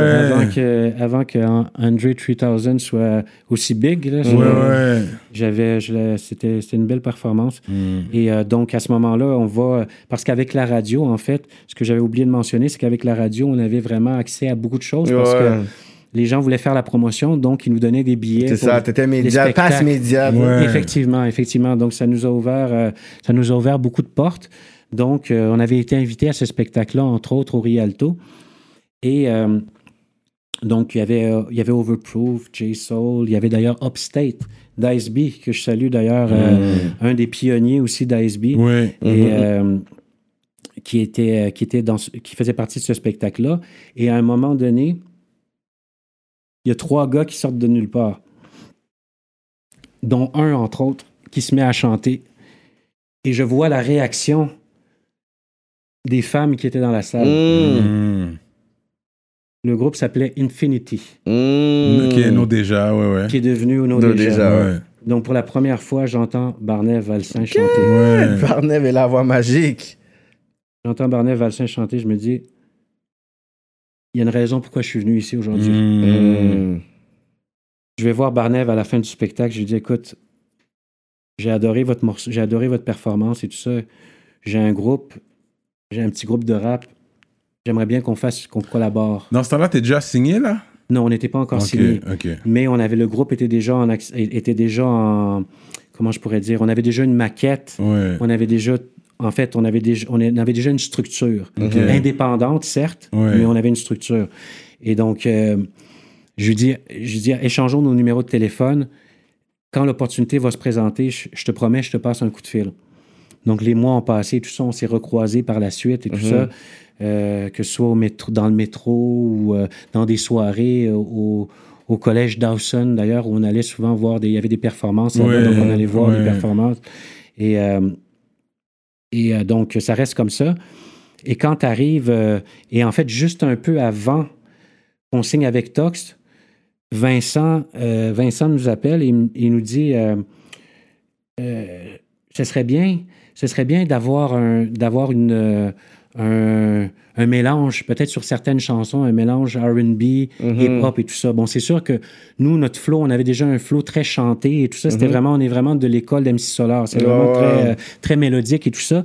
Il dit, ce serait bien d'avoir le côté nord-américain parce que le concept de, de l'album euh, qui est devenu la force de comprendre au départ, c'était Montréal, Paris, Dakar. Donc c'est pour ça que l'album était euh, était vraiment éclectique. Euh, On avait une chanson avec les frères Diouf qui, Ouais, s'appelle Mère Afrique. Ouais. Euh, on a collaboré avec Barnev entre autres sur euh, sur Soul Pleureur et sur Plus rien n'est pareil. Ouais. Il y avait la chanson avec Desi Dilaro, euh, La force de comprendre, Ouais. et tout ça. Donc on a, c'était vraiment un mélange, un mélange culturel et euh, en fait expliquer c'était la maquette? Euh, c'était l'album ça, c'était sur l'album. C'était sur l'album. C'est que, c'est que Vincent faisait office, a fait office de réalisateur en quelque part. Mhm. Et donc, euh, il nous a suggéré des idées. Il a dit oui, ça serait bien, peut-être, euh, ouais. j'entendrais telle chose et tout ça. C'est ça aussi le travail d'un réalisateur. Ouais, exactement, ouais. Et donc, euh, nous, on a toujours été ouverts à cette, idée, à cette idée-là. C'est juste qu'on n'avait pas forcément les contacts, on n'avait pas forcément les moyens de mettre tout ça en œuvre et tout ça. Donc, lui a investi sur la maquette et donc on est rentré en studio et, euh, entre autres sur le titre, le titre Soul Pleureur qui était euh, qu'on avait déjà sur la maquette. Et il me dit, ah, sur Soul Pleureur, j'entendrais euh, une voix soul, gospel, un peu soul et tout ça. Mm. J'ai dit oui. euh, j'ai dit, ouais, ce serait une, ce serait une bonne idée. Je suis, je suis très ouvert à cette idée-là. Et moi, j'avais déjà mon idée en tête. Je me suis dit, j'ai la personne parfaite pour tout ça. Mm. Mais euh, Vincent, lui, euh, étant de cette école-là de l'industrie musicale, du show business et tout ça, lui fonctionnait par audition. Il voulait auditionner Mhm. les artistes. Il voulait faire venir plusieurs chanteurs et choisir parmi ces chanteurs-là qui allait, euh, Mm. qui allait être euh, la voix qui correspondait. Quoi. Et donc, je lui dis, écoute, Vincent, moi, j'ai la personne qu'il nous faut. Je suis convaincu que, que, c'est, que, que, Barnev a tout ce qu'il faut et que c'est la voix qu'il nous faut. Ah non, mais Jérôme, tu sais, euh, il faudrait que il faudrait qu'on, laisse la chance à Parce que lui, lui, il n'a pas entendu, fait qu'il sait pas. Il est comme, OK, tu sais. ouais. Effectivement, effectivement. Donc, euh, donc je dis pas de problème, mais je savais très bien, j'avais un sourire en coin parce que je savais très bien que quoi qu'il arrive, c'est, Barnev qui allait, qui Mm. allait, qui allait, qui allait terminer, euh, qui, allait, qui allait avoir euh, la, la partie, quoi. Donc, Mhm. et, euh, et donc, on est allé au studio. Excusez-moi, très basse, à l'Institut très basse. L'Institut Trébasse, le, ouais. studio- le studio de l'Institut très basse. Et donc, on a été enregistré. euh, en fait, on a été faire des tests vocaux avec Barnev et, euh, et un ou deux autres chanteurs. Et donc, euh, lorsque, lorsque Vincent a entendu Barnev, il s'est retourné, comme la, comme la plupart des producteurs, il s'est retourné puis il a dit, Ah. il s'est retourné et il a dit, ah, il faut pas lui dire, il faut pas lui dire, sinon il va s'enfler la tête.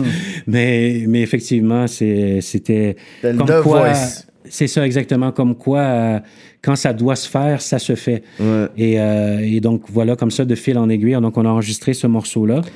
Et euh, sur, sur cette chanson-là, par contre, on a eu beaucoup d'aide, comme sur, sur certaines autres chansons de l'album. Il y a entre autres Chuck Ice, qui s'est, qui s'est impliqué dans la chanson Soul Pleureur, euh, avec Pamela Jackson. Pamela Jackson, qui était sa, qui était sa conjointe, si je ne m'abuse, à l'époque, et euh, qui était une chanteuse également de R&B.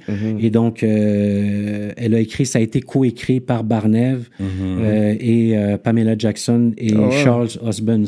Donc, ça a été, euh, ça a été un travail, un travail d'équipe vraiment. Euh, et donc, et même à l'époque, euh, euh, j'avais regardé d'ailleurs euh, votre émission avec Barnev où il disait qu'il était enrhumé. Ça Oui, qui rappelait était souvenirs. malade. Oui, qui était super malade Il était super malade, mais ça a donné un timbre de voix. C'est ce qu'on Wow. entend aujourd'hui sur le morceau.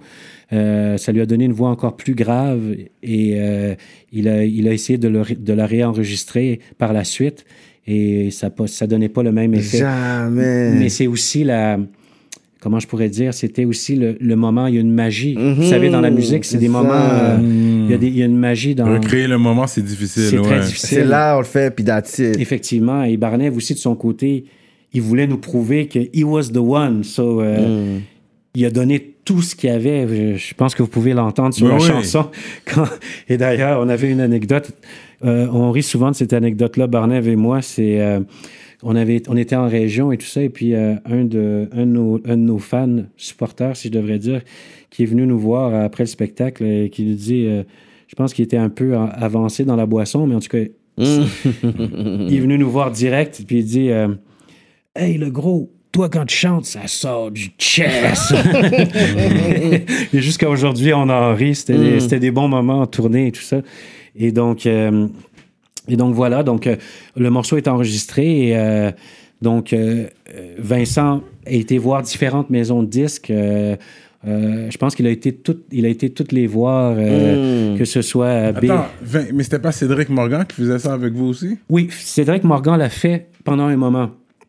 Mais vous Sauf- l'avez laissé aller, c'est ça le talk. C'est qu'à un moment donné, en fait, en fait, c'est qu'à un moment donné, on n'avait plus, Ça la, le talk. on n'avait plus le même, euh, on n'avait plus la même vision des choses. Hmm. C'était, c'était vraiment, euh, Pour être politiquement correct. pardon de. Oui, vas-y. Vous l'avez laissé aller. Non, c'est, ben en fait, ça, ça s'est fait du- de manière naturelle quand même. C'est sûr que c'était moi, je, comment je pourrais dire, Cédric, c- c'était mon ami. Il y avait certaines, il y a eu peut-être certaines frictions. euh, pas forcément de grosses choses et tout ça, mais avec les autres membres du groupe qui ont fait peut-être que la chimie n'était pas Vraiment, forcément là. Donc, comment je pourrais dire, moi j'étais au centre d'une certaine, euh, Certains conflits. d'un certain conflit de personnalité. Que le conflit était plus entre Vincent et Cédric, en fait? Non, non, parce que, parce que Cédric, euh, Vincent n'était même pas encore dans le décor. Ah. Quand Cédric, euh, quand en fait avec Cédric, on a pris des, des avenues différentes. OK. Vincent- Vincent est venu après. Vincent est venu après. Ok, c'est ça. Vincent est venu après, sauf que euh, à cette époque-là, on avait, on avait une impression que, comment je pourrais dire, que on n'était pas capable de passer à l'étape supérieure. Hmm. Ça faisait extrêmement longtemps. Ça stagnait, là. Effectivement, ça stagnait. Donc, c'était c'était pas évident de c'était pas évident de passer à l'étape supérieure. Et Cédric, d'ailleurs sur l'album, c'est la personne, la première personne que je remercie et qu'on remercie euh, parce que sans lui, ce projet-là n'aurait jamais vu le jour. Mhm. Il a été à l'origine, il a été le producteur, le manager, Le ça nom. a été un ami, effectivement, le nom, Mhm. euh, tout ça. Donc, c'est pas, euh, comment je pourrais dire, c'est, ça a été un gros, euh, un gros joueur dans, Dans ta carrière. dans ma carrière, effectivement. Parce que de là étant, lui, il a, il a utilisé ce conflit-là pour, pour mettre la batterie sur son dos, parce que de là étant, sans pression est venu. Effectivement. Ils vont crever, puis tout le reste. Lui, c'est tout c'est Cédric Morgan qui a découvert sans Tout pression. à fait, tout à fait. et, et, et tu vois, le temps parfois donne raison parce que justement, lui avait cette, euh, avait cette approche, avait cette approche de, du rap euh, qui était un peu plus street. Mhm. Donc, ça s'est jus- ça s'est justifié, ça s'est clarifié avec Montreal, Montreal, c'est Qu'elle a ça. fait, ouais. le label qu'il a fait avec. Oui. euh, avec euh, il avait une partenaire dont, euh, dont le nom m'échappe, en fait, qui était en fait qui travaillait chez euh, euh, chez EMI Music Mhm. et qui était en fait euh, qui s'occupait d'alliance ethnique à l'époque. Donc, Mhm. comme je disais tout à l'heure, c'est vraiment un petit milieu. Ouais, C'est- ouais. Ça a été vraiment le noyau de la scène montréalaise, des débuts de la scène montréalaise. Et Nicole Bouchard, pardon, c'était Nicole Bouchard, son Ok. associé, qui a- avec, le- avec laquelle ils ont fondé Montreal.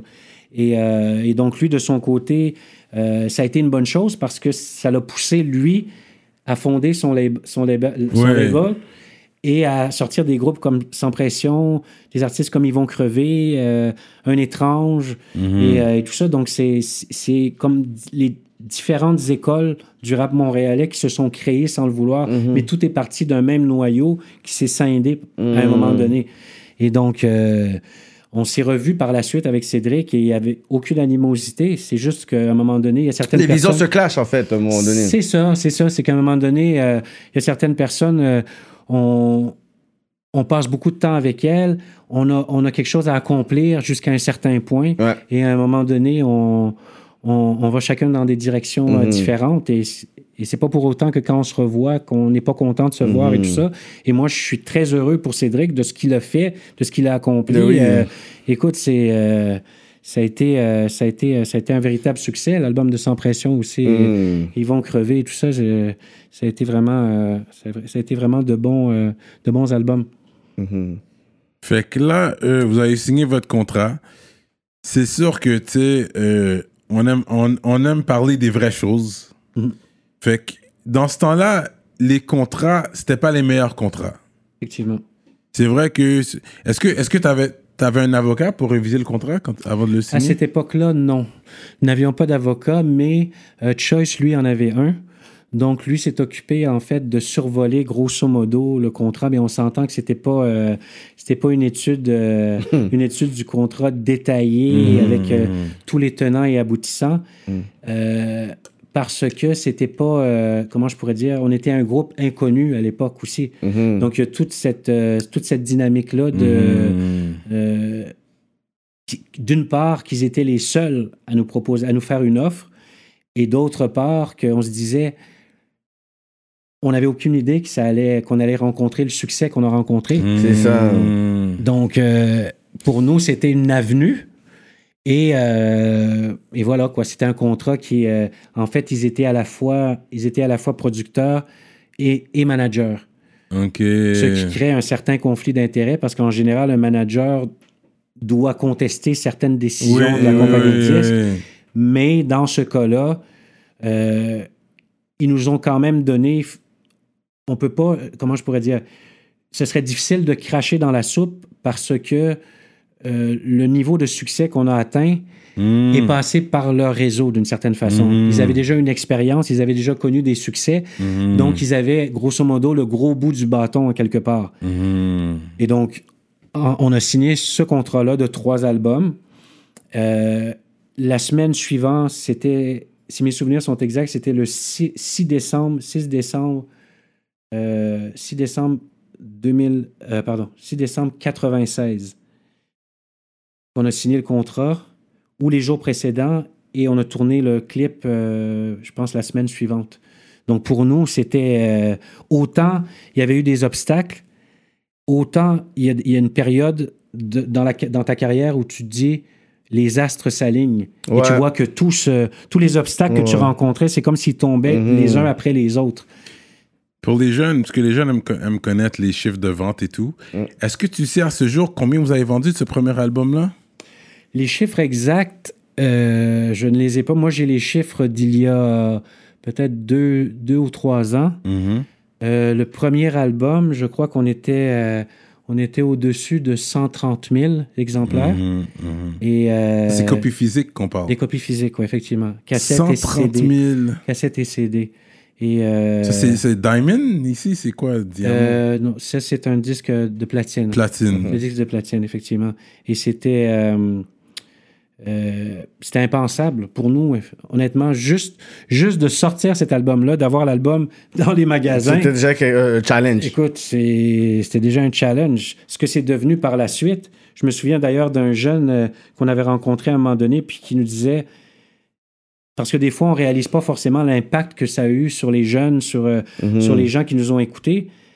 Et c'est quand on, quand on les rencontre, il, il- il nous disait, il nous expliquait qu'il avait dû aller au HMV puis voler l'album, tellement qu'il était pauvre et que c'est- il fa- c'était un album qu'il fallait avoir. Mhm. J'ai fait Ça, c'est du respect, man. Je pense même petit caso dans la line comme ça. Le sûr que j'aurais le respect, c'est quand un jeune va frise ma cassette. Genre. Puis c'est real, ça, c'est comme mieux. T'as, C'est t'as- ça, t'as fait tout ça pour avoir mon album? Tout à fait, je suis d'accord avec toi. Je n'encourage pas forcément le geste. Non, on s'entend, oui, oui, oui, ouais. mais l'intention derrière Ouais, ouais. était bonne. Ouais. Tu sais, donc, l'intention était bonne, donc j'ai j'ai dit, écoute, tu le voulais vraiment, cet album-là, hein, tu Ouais, le voulais ouais, vraiment. Donc, ouais. euh, et donc, euh, et c'est pour vous dire à quel point c'était, euh, c'était les, les gens l'ont appré- ont pu l'apprécier à notre grande surprise et à notre grande joie, parce que effectivement, avoir faire l'album, te- compléter l'album déjà, se dire l'album est fini, parce que n'importe quel artiste le sait. On est toujours en constante remise en question, toujours en constante évolution. On se dit, ah, on pourrait rajouter ça, on pourrait rajouter ça, rajouter ça. Au moment où on a dit l'album est terminé, ça s'en va au mastering chez SNB. Là, on s'est dit, OK, et ça, s'en va au pressage, la session de photos était faite. Euh, on s'est dit, OK, là, c'est parti. Quand on a reçu la copie physique, écoute, euh, moi, sincèrement, j'avais les, larmes aux yeux. J'ai dit, mon Dieu, merci, mon Dieu. Je, je pensais pas qu'un jour, on allait voir ce. Parce que c'est tellement abstrait. La musique, c'est pas comme si tu. N'importe quel autre produit que tu vas faire ou n'importe quel. euh, T'as as une preuve tangible. Là, avoir un CD, c'est c'est de la musique, c'est de la voix, c'est de Mhm. de l'inspiration, c'est de la. Donc, d'avoir ce, ce produit-là, c'était notre, notre premier bébé, en fait. Et euh, on, était, on était vraiment très fiers. Et donc, euh, donc euh, on est entré en studio par la suite. L'album est sorti le 30 avril euh, 1997, l'album La Force de comprendre. Et il a été précédé du single, du premier single Soul Pleureur, le 30 mars 1997. Pourquoi j'ai ces dates en tête? Parce que c'est des dates importantes pour nous, mais aussi parce que au moment où le premier extrait, Soul Pleureur, est sorti et qu'il a joué pour la première fois à Musique Plus, nous étions en tournée avec Backstreet Boys. C'est ça. Donc, l'album n'était pas encore terminé, mais le single était déjà parti et le Mm. clip était déjà fait. On était en train de peaufiner l'album en studio. Notre manager de l'époque, Tyrone, vient nous voir et nous dit Les gars, j'ai une bonne nouvelle pour vous. Vous allez faire la première partie des Backstreet Boys. Neuf dates au Centre Molson, euh, C'est fou, juste, ça. dans des, juste dans des, dans des, dans des arénas, des, des grosses scènes. On a fait, euh, en tout cas, c'était. Il y, avait un, il y avait un cob aussi pour vous? Oui, il y avait. On s'entend que c'était euh, c'était un budget symbolique, là, on, se le dire, mais, c'était plutôt des c'était plutôt des perdièmes. Bon, il y, avait les accommodements et tout ça, mais pour nous, c'était une publicité. Non, mais ça, arrête. Personne va dire non à ouvrir. Pour Juste, juste la Boys, visibilité, De back then, ta Backstreet valeur monte au- au- automatiquement. Effectivement. Mais vous avez fait beaucoup, quand même, vous avez fait euh, pas mal de shows. Neuf, dates. Mais, J'ai j'ai noté. euh, mais vous aviez pas des choses déjà comme sorties big dans le sens comment vous avez réussi à avoir le Mais en fait, parce que. euh, l'opening pour Backstreet Boys, neuf dates là. Ça, c'est gros, ça, ouais. non, effectivement, non, mais en fait, on avait euh, notre manager, comme je le mentionnais tout à l'heure, Tyrone, notre manager de l'époque, lui était très près de Donald K. Donald. Ah, Ah. Hey! C'est lui qui. That's the euh, La plug. c'est lui qui organisait- plug! La C'est ça. plug, ok. Effectivement, donc il avait ses contacts et tout ça parce qu'il a, Mm. pendant longtemps, il a fait de la, de la sécurité. Il était, euh, il était chef de la sécurité, donc il a été garde du corps. Il avait été, avant d'être notre manager, garde du corps pour beaucoup de, de, grands art- de gros artistes et tout ça. Et, euh, et donc, euh, il a réussi à nous, à nous avoir ces dates-là. Écoute, euh, c'était. On n'en croyait pas nos yeux et nos oreilles. Là, donc, euh, donc, on a fait cette tournée-là. Le premier soir, là, en fait, les trois premières dates étaient à Montréal. C'était trois soirs au Centre Molson, qui est aujourd'hui le Centre Bell. Et le premier soir, on se rend sur les lieux et tout ça, sur- au, centre, au centre Molson. Et euh, le, le directeur de tournée des Backstreet Boys nous dit Écoutez, les gars, euh, il est possible que ce soir, vous ne montiez pas sur scène parce qu'il y a un des camions d'équipement des Backstreet qui n'est pas encore arrivé, donc on a du retard sur l'installation et tout ça. Mais au moins, euh, mais vous êtes les bienvenus, vous pouvez rester, au moins ça va vous permettre de vous mettre dans l'ambiance et tout ça et de voir comment, euh, comment les gars fonctionnent, c'est quoi un spectacle et tout ça, et, et- et vous saurez à quoi vous attendre le lendemain. Donc c'est comme ça, on- nous on respire, tu sais, on se dit, OK, au moins on, avait déjà, on était déjà stressé parce que notre mandat, c'était vraiment de tenir en haleine un public de jeunes filles Qui veulent voir n'ont Backstreet jamais Boys. entendu parler de nous et qui sont venus pour voir les Backstreet Boys. Ouais. Non, pour voir Nick Carter dans Exactement. le temps. Ils veulent pas entendre du rap francophone, mais ils veulent voir Nick Carter. Exactement. Ils ont, ils ont aucune idée de ce qu'est le rap francophone et c'est c'est même pas dans leur. euh, Ouais, ouais. c'est- pas forcément ce qui- ce qui- ce qu'elles préfèrent. et, euh, et donc, donc, nous, on respire, on se dit, OK, ça, ça va nous permettre de décompresser, on va voir comment ça se passe et tout ça. Une quinzaine de minutes plus tard, le gars vient nous voir. OK, les gars, c'est à vous, sur scène dans cinq minutes. Là, t'es wow! oh, oh, oh, oh. Là, on était là, on se regardait, on était comme, OK. Là, aujourd'hui, ça passe ou ça casse? Ouais. C'est le test ultime. Tu sais que le a stress a été là, ça a été là, ça a été là. Effectivement. Et heureusement d'ailleurs qu'il nous l'a dit cinq minutes avant parce que je pense que peut-être on se serait enfui ou quoi parce que c'est la, la pression, souvent c'est l'attente qui fait que la pression euh, augmente. Et donc, euh, et, euh, et donc voilà, donc il vient nous chercher, on se dirige vers la scène, on marche dans les couloirs du Centre Bell. Vous connaissez un peu le Centre Bell, donc des couloirs qui semblaient interminables. Mm. Et, et, et c'est vraiment à ce moment-là qu'on on se rendu. souvent, tu sais, dans les films, on voit les gens qui écoutent, on entend le cœur des acteurs battre et tout. On était dans nos bulles et tout ça, nanana. On arrive en arrière de la scène, il n'y a pas de présentation. On est devant la scène parce qu'eux, ils ont leur, euh, eux, ils ont leur, euh, tout leur équipement et tout ça, tout leur décor et tout ça. Donc, il y a un rideau devant cette scène-là. Donc, nous, on est avant la scène. On est donc sur le, le bout de scène qui reste. Et, euh, et on, doit faire, euh, on doit faire bouger les gens qui sont là-bas. On arrive derrière la scène, pas de présentation, rien. Tout d'un coup, toutes les lumières qui s'éteignent. On entend tout, tout, tout, tout, tout, tout. Les lumières s'éteignent. On entend la foule qui se met à hurler. On avait l'impression d'être dans une arène. Le sol tremblait et je- et j'exagère à peine. On entend le, le sol qui tremble et tout ça. Là, on se regarde. Choice, Barnev, Ousmane. Et à l'époque, une petite parenthèse, ce n'était pas Desi, en fait, qui était avec nous. Notre choriste de l'époque, c'était Jody Rester. Mmh. Et c'est Jody qui était avec nous à ce, moment-là. Oui. Donc, on, on se regarde tous et on se dit, OK, on se check. OK, on fait ce qu'on il faut qu'on fasse ce qu'on a à faire. Le- le- la musique part. Je pense, je pense que c'est comme si on avait bu cinq Red Bull chacun. Je- On avait tellement d'énergie. d'énergie et tellement à prouver. Ah, ça, c'est- ça a été extraordinaire. Quand je dis Wow. extraordinaire, Puis les jeunes, ils étaient là, puis ils embarquaient. Là. Ils le beat qu'ils embarquaient. connaissaient vraiment Ils pas. connaissaient absolument pas. Ils ont embarqué. Et souvent, ce que la scène nous avait appris, le fait d'avoir fait beaucoup de scènes, ce que nous, Mhm. nous avait appris, c'est que autant dans la vie, on peut être des personnes réservées. Moi, je suis une personne réservée dans la vie. Mais j'ai compris que sur la scène, il faut, tu peux pas. C'est comme, c'est comme, c'est comme si tu étais dans une arène. Mhm. Si tu montes sur la scène avec le doute ou euh, un brin de. Des de- certitudes, les gens, les gens vont le sentir. Ils vont le dire, sentir. OK, tu sais quoi, ce gars-là pas confiant. Effectivement, Ouais. ils vont le sentir. Ça ne demande pas d'être parfait forcément, mais il faut que tu aies une certaine assurance. Ouais, et ça, ça nous avait permis de développer tout ça. Et de toute façon, on s'était dit, ça passe ou ça casse.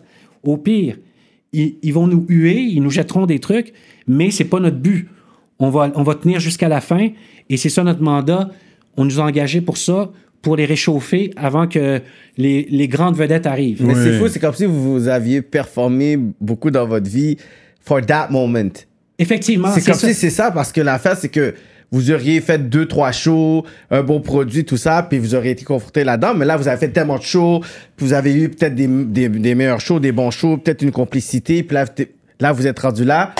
Qu'est-ce que vous avez à faire? C'est yo, il faut faire qu'est-ce qu'on a l'habitude de faire, tu sais. Tout à fait, tout à fait. C'est bien que tu le soulignes parce que, tu- en fait, tu me fais remarquer ça. Effectivement, c'est vrai que c'est vrai que c'était, euh, ça a été, un, ça a été un bon exercice justement euh, pour nous amener à ce moment-là. Et euh, après avoir fait ces dates-là, on se sentait prêt à faire quasiment n'importe quelle scène, tu sais, de, sans exagérer là, mais euh, donc. euh, Mais imagine si le premier show n'avait pas marché. C'est quoi que les autres, les producteurs, les, tour- le, le tour manager aurait dit? Ils auraient dit, OK, regarde, guys, on vous avait dit ça.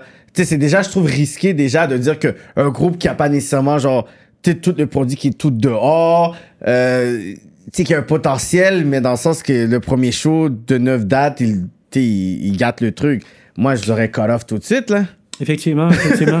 Non, mais vrai. ils étaient déjà prêts parce que je pense que vous aviez déjà fait le Francophonie La Rochelle en France. Euh, la Rochelle, euh, est-ce qu'on avait fait La Rochelle? Non, ben en fait, on a fait La Rochelle euh, par la suite.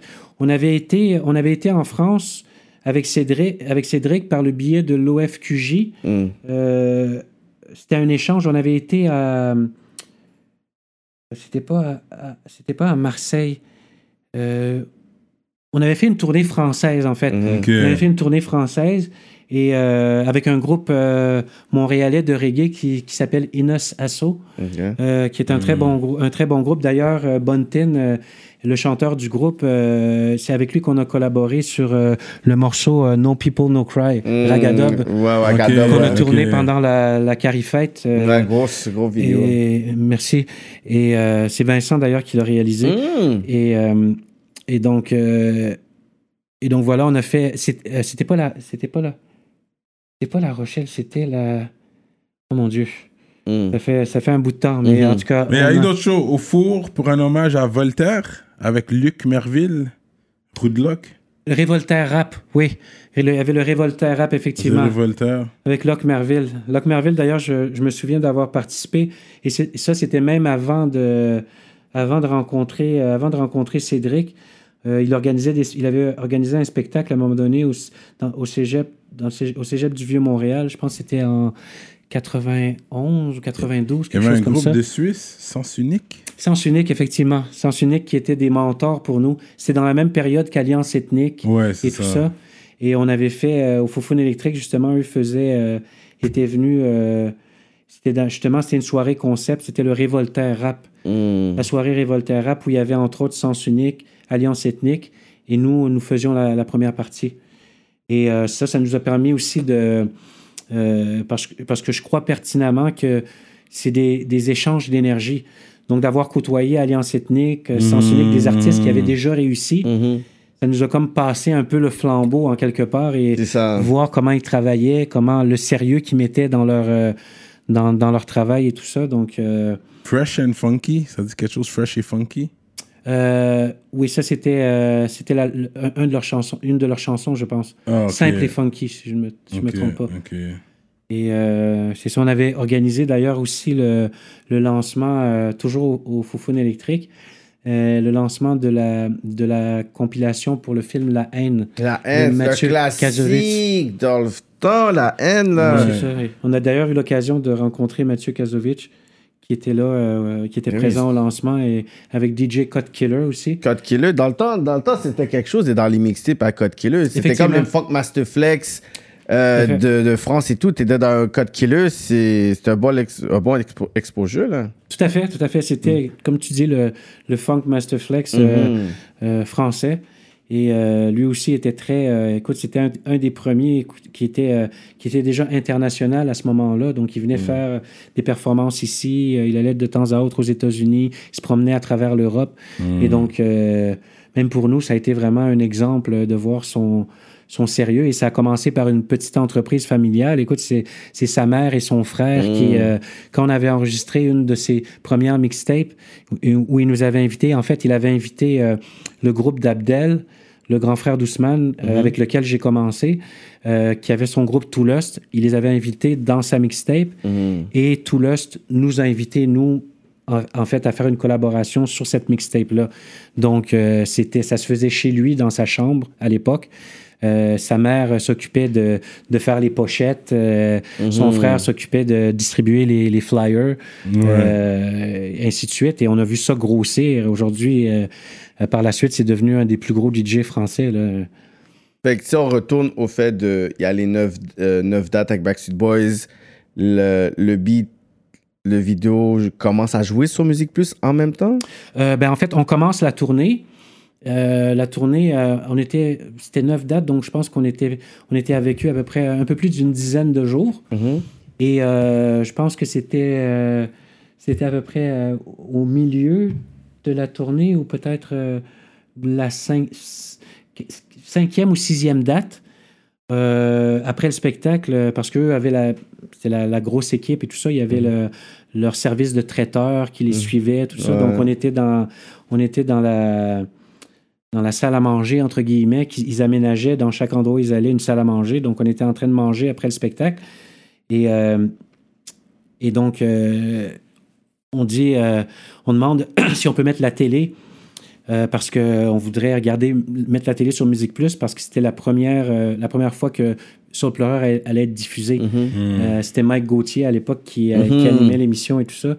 Et, euh, et donc, euh, donc on, met la télévision, euh, on est assis autour d'une table et il y a un monsieur qui est en arrière de nous, euh, un monsieur très humble, habillé, je vous dirais, très, très, conventionnellement, un petit t-shirt très simple, même un point tel qu'on pensait à un moment donné que c'était le chef, le patron de la compagnie qui faisait de traiteur et tout ça. Donc, ça reste comme ça. On regarde, il fait la présentation. On est super fiers. C'est la première fois qu'on se voit à la télévision dans un clip et tout. Et euh, donc, ça reste comme ça. Et donc, euh, le, le- vidéoclip termine. Hum, Donc, on se félicite, tout. On est super content. On se dit, ah oui, c'est parti, là, c'est vrai. On, est on, joue à la télé et tout. Et euh, on voit, on entend le monsieur à l'arrière de nous qui, a- qui applaudit puis dit, ah, Uh, nice, guys. Very nice video. Il dit euh, Oh, merci beaucoup, euh, merci beaucoup. Et euh, il dit Il dit C'est bien réalisé, j'aime la musique, j'ai aimé votre performance pendant, pendant les, les, pre- les premières dates que vous avez fait avec les Backstreet Boys et tout ça. Quand est-ce que votre album Il, il s'intéresse en fait à ce qu'on faisait? Donc, ça reste comme ça. Il repart de son côté. Et euh, notre manager nous prend à part et nous dit euh, Est-ce que vous savez euh, à qui vous venez de parler Non, on ne sait pas. C'est le monsieur, en fait, qui s'occupe du catering et tout ça. Non, non, non.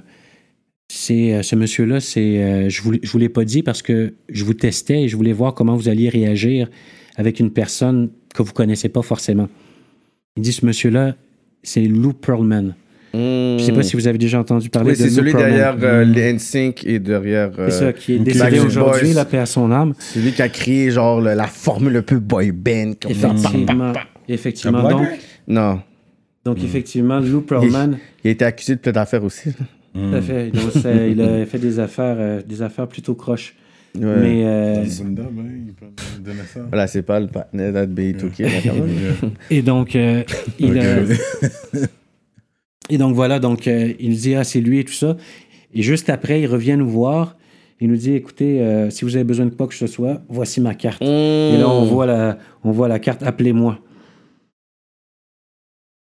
Pour nous, à ce moment-là, ne serait-ce que d'avoir l'approbation, entre guillemets, d'un grand de l'industrie comme lui, Mhm. ça valait tout l'or du monde.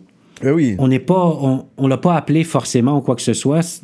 C'était pas forcément, euh, je veux dire, je pense pas que c'était forcément son créneau ou quoi que ce soit, mais juste d'avoir eu l'honneur de le côtoyer et tout ça, et de, et de- et d'avoir son feedback sur ce qu'on avait fait. Ce genre de cosign quand même, parce qu'après, tu sais, de qu'est-ce que lui a créé, le- la, la formule boy band, de, de main guy, mais tu sais, c'est là que tu avais eu les In Motion ici, c'est là que tu avais eu les G-Squad en France, c'est là que tu Comme il y a beaucoup de personnes qui ont vraiment recréé son plan de match à lui. Exactement. So, il était, il était, il was a legend dans son, dans son. Effecti- Exactement, exactement. Et, et d'a- et d'ailleurs, il était. euh, lui, avant, était un. Parce que j'ai vu le documentaire, comme la plupart des gens, sur- sûrement. euh, il- était dans le. Il louait des, des jets privés. Mhm. Et euh, à un moment donné, ce qui est arrivé, c'est qu'il a, il a eu comme client euh, New Kids on the Block. Mhm. Et euh, il a vu des jeunes comme ça, un groupe de musiciens comme ça, qui étaient capables de louer, de se payer les services de sa compagnie. Mhm.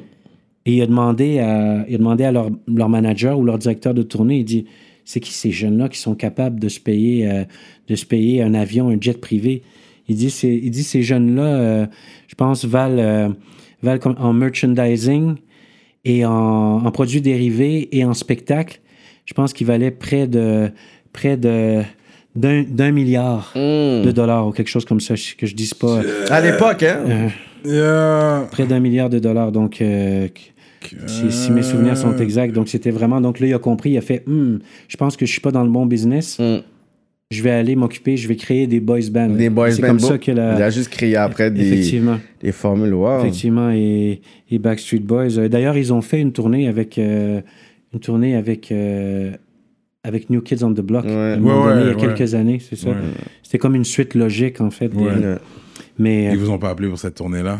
Non, pas pour cette tournée-là, pas pour cette tournée-là, mais, mais c'était aussi parce que, euh, comment je pourrais dire, c'est que surtout euh, le fait qu'on, parce qu'en fait, c'était une tournée québécoise qu'ils faisaient. C'est pour ça qu'ils ont fait appel aussi au service d'un groupe francophone. Ouais. Puis ils ont eu leur blow-up, puis ils ont blow-up à un autre niveau à partir du Canada, à partir du Québec. Les Backstreet Boys, ça. fait qu'ils ont toujours été reconnaissants. Mais c'est quand que Barnev, on l'a comme un peu kidnappé du tour, genre?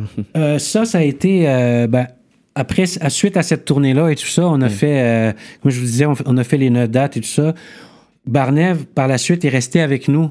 Il, a, il a fait plusieurs, plusieurs des tournées qu'on a faites, mais en- parallèlement, il travaillait parce qu'en fait, la collaboration euh, de Barnev sur Soul Pleureur, en fait, lui a, c'est ce qui a amené à son contrat de disque.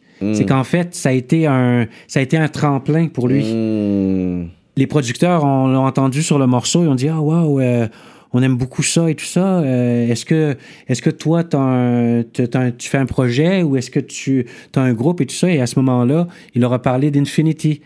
et, euh, et donc, c'est suite à cette collaboration-là que Barnev a eu sa signature avec les disques Tox. Donc, euh, comme quoi nos destinées étaient vraiment liées. Et de fil en aiguille, euh, la tournée a fait que on rencontre euh, justement Tyrone, qui était, qui en fait nous avait, réussi à nous obtenir la tournée des Backstreet Boys et qui par la suite a entendu parler d'une audition qui avait que, que, qui se tenait- que René Angélil avait mis sur pied pour recruter le nouveau choriste de Céline. Ouais, ouais. Et donc, euh, c'est comme ça, il a informé Barnev, mais le fait que Barnev ait, ait déjà été dans le milieu, qu'il ait été dans, en fait, dans, dans la business avec nous, ça lui a permis d'avoir euh, des oreilles et des yeux un peu partout, tu comprends? Donc, euh, donc, il a été à cette audition-là. C'était, euh, si je me souviens bien, c'était en 99. Je crois que c'était en 99. 99 ou fin 98. Et euh, on était en tournée. On était, on était dans le, le- le van de tournée.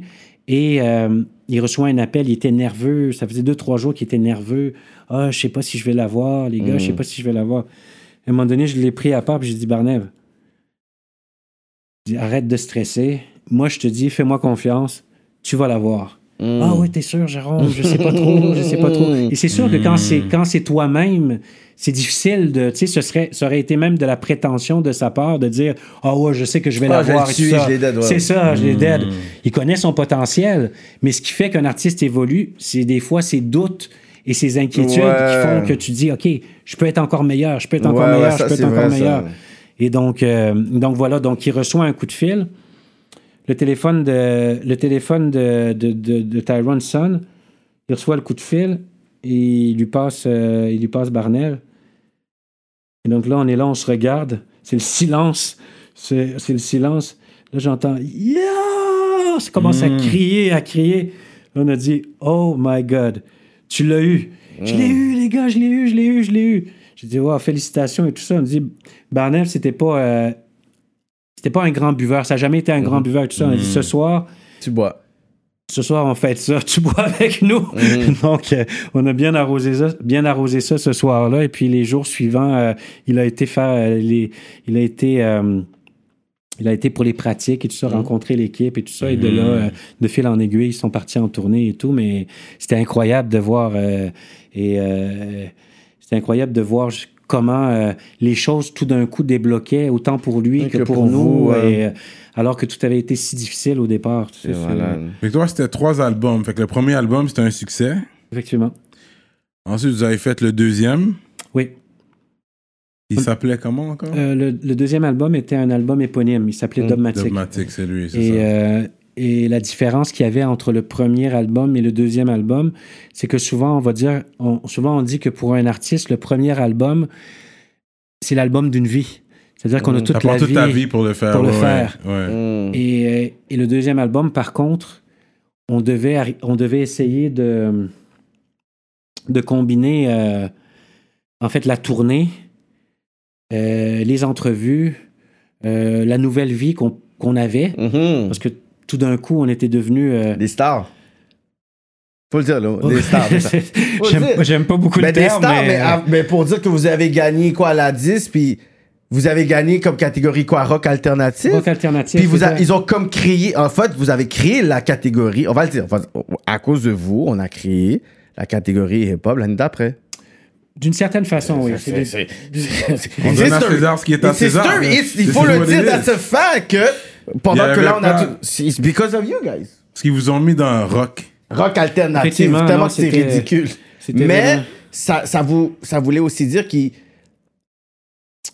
l'époque, on pensait pas qu'il allait avoir un rap, un groupe rap qui allait être mainstream, qu'ils avaient eu ces chiffres-là. Donc, c'est pas nécessairement de, de mauvaise foi de leur côté. Eux, eux-mêmes étaient pas prêts et même vous, en tant que groupe vous étiez pas prêts. Fait, if- we have to do it. Parce qu'il risque d'en avoir d'autres dogmatiques. Puis aujourd'hui, regarde où est-ce qu'on est. Effectivement, effectivement.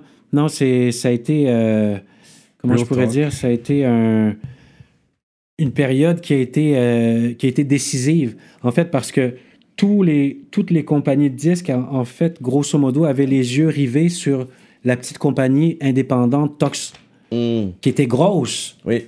au niveau de l'industrie, mais qui était quand même une compagnie indépendante. Écoute, écoutez, chez, chez Tox, on avait, euh, il y avait deux personnes qui s'occupaient de la promo. Martine Bérubé et Patrice Lalancette. On avait simplement deux personnes qui Mm. s'occupaient de la... D'autres compagnies avaient des équipes complètes, des multinationales comme BMG, comme euh, tout ça. On n'a pas eu, on n'a pas eu le quart des moyens qu'ils ont eu. Hmm. Et comme quoi, quand quelque chose doit se faire, ça se fait. Hmm. C'est sûr que la tournée avec les Backstreet Boys a beaucoup aidé. C'est sûr que ça parlait dans les rues parce qu'on avait une, une crédibilité underground. On a vraiment commencé dans l'underground.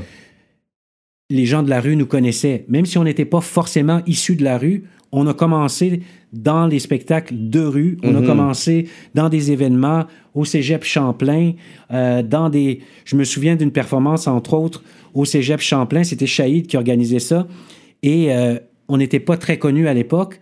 Donc, il avait fait une, une erreur sur notre nom. Ah! Comment il avait écrit notre nom. C'est pas sa faute. C'est peut-être même pas lui. C'est peut-être la personne qui avait fait. D'ailleurs, pour vous dire comment c'était un, un petit événement, c'était un flyer qui était fait à la main. Quelqu'un qui avait fait un- qui avait dessiné tout ça. Très beau, certes, mais c'était, euh, comment je pourrais dire, c'était, euh, c'était euh, vraiment. Très modeste, quoi. Voilà, c'était modeste.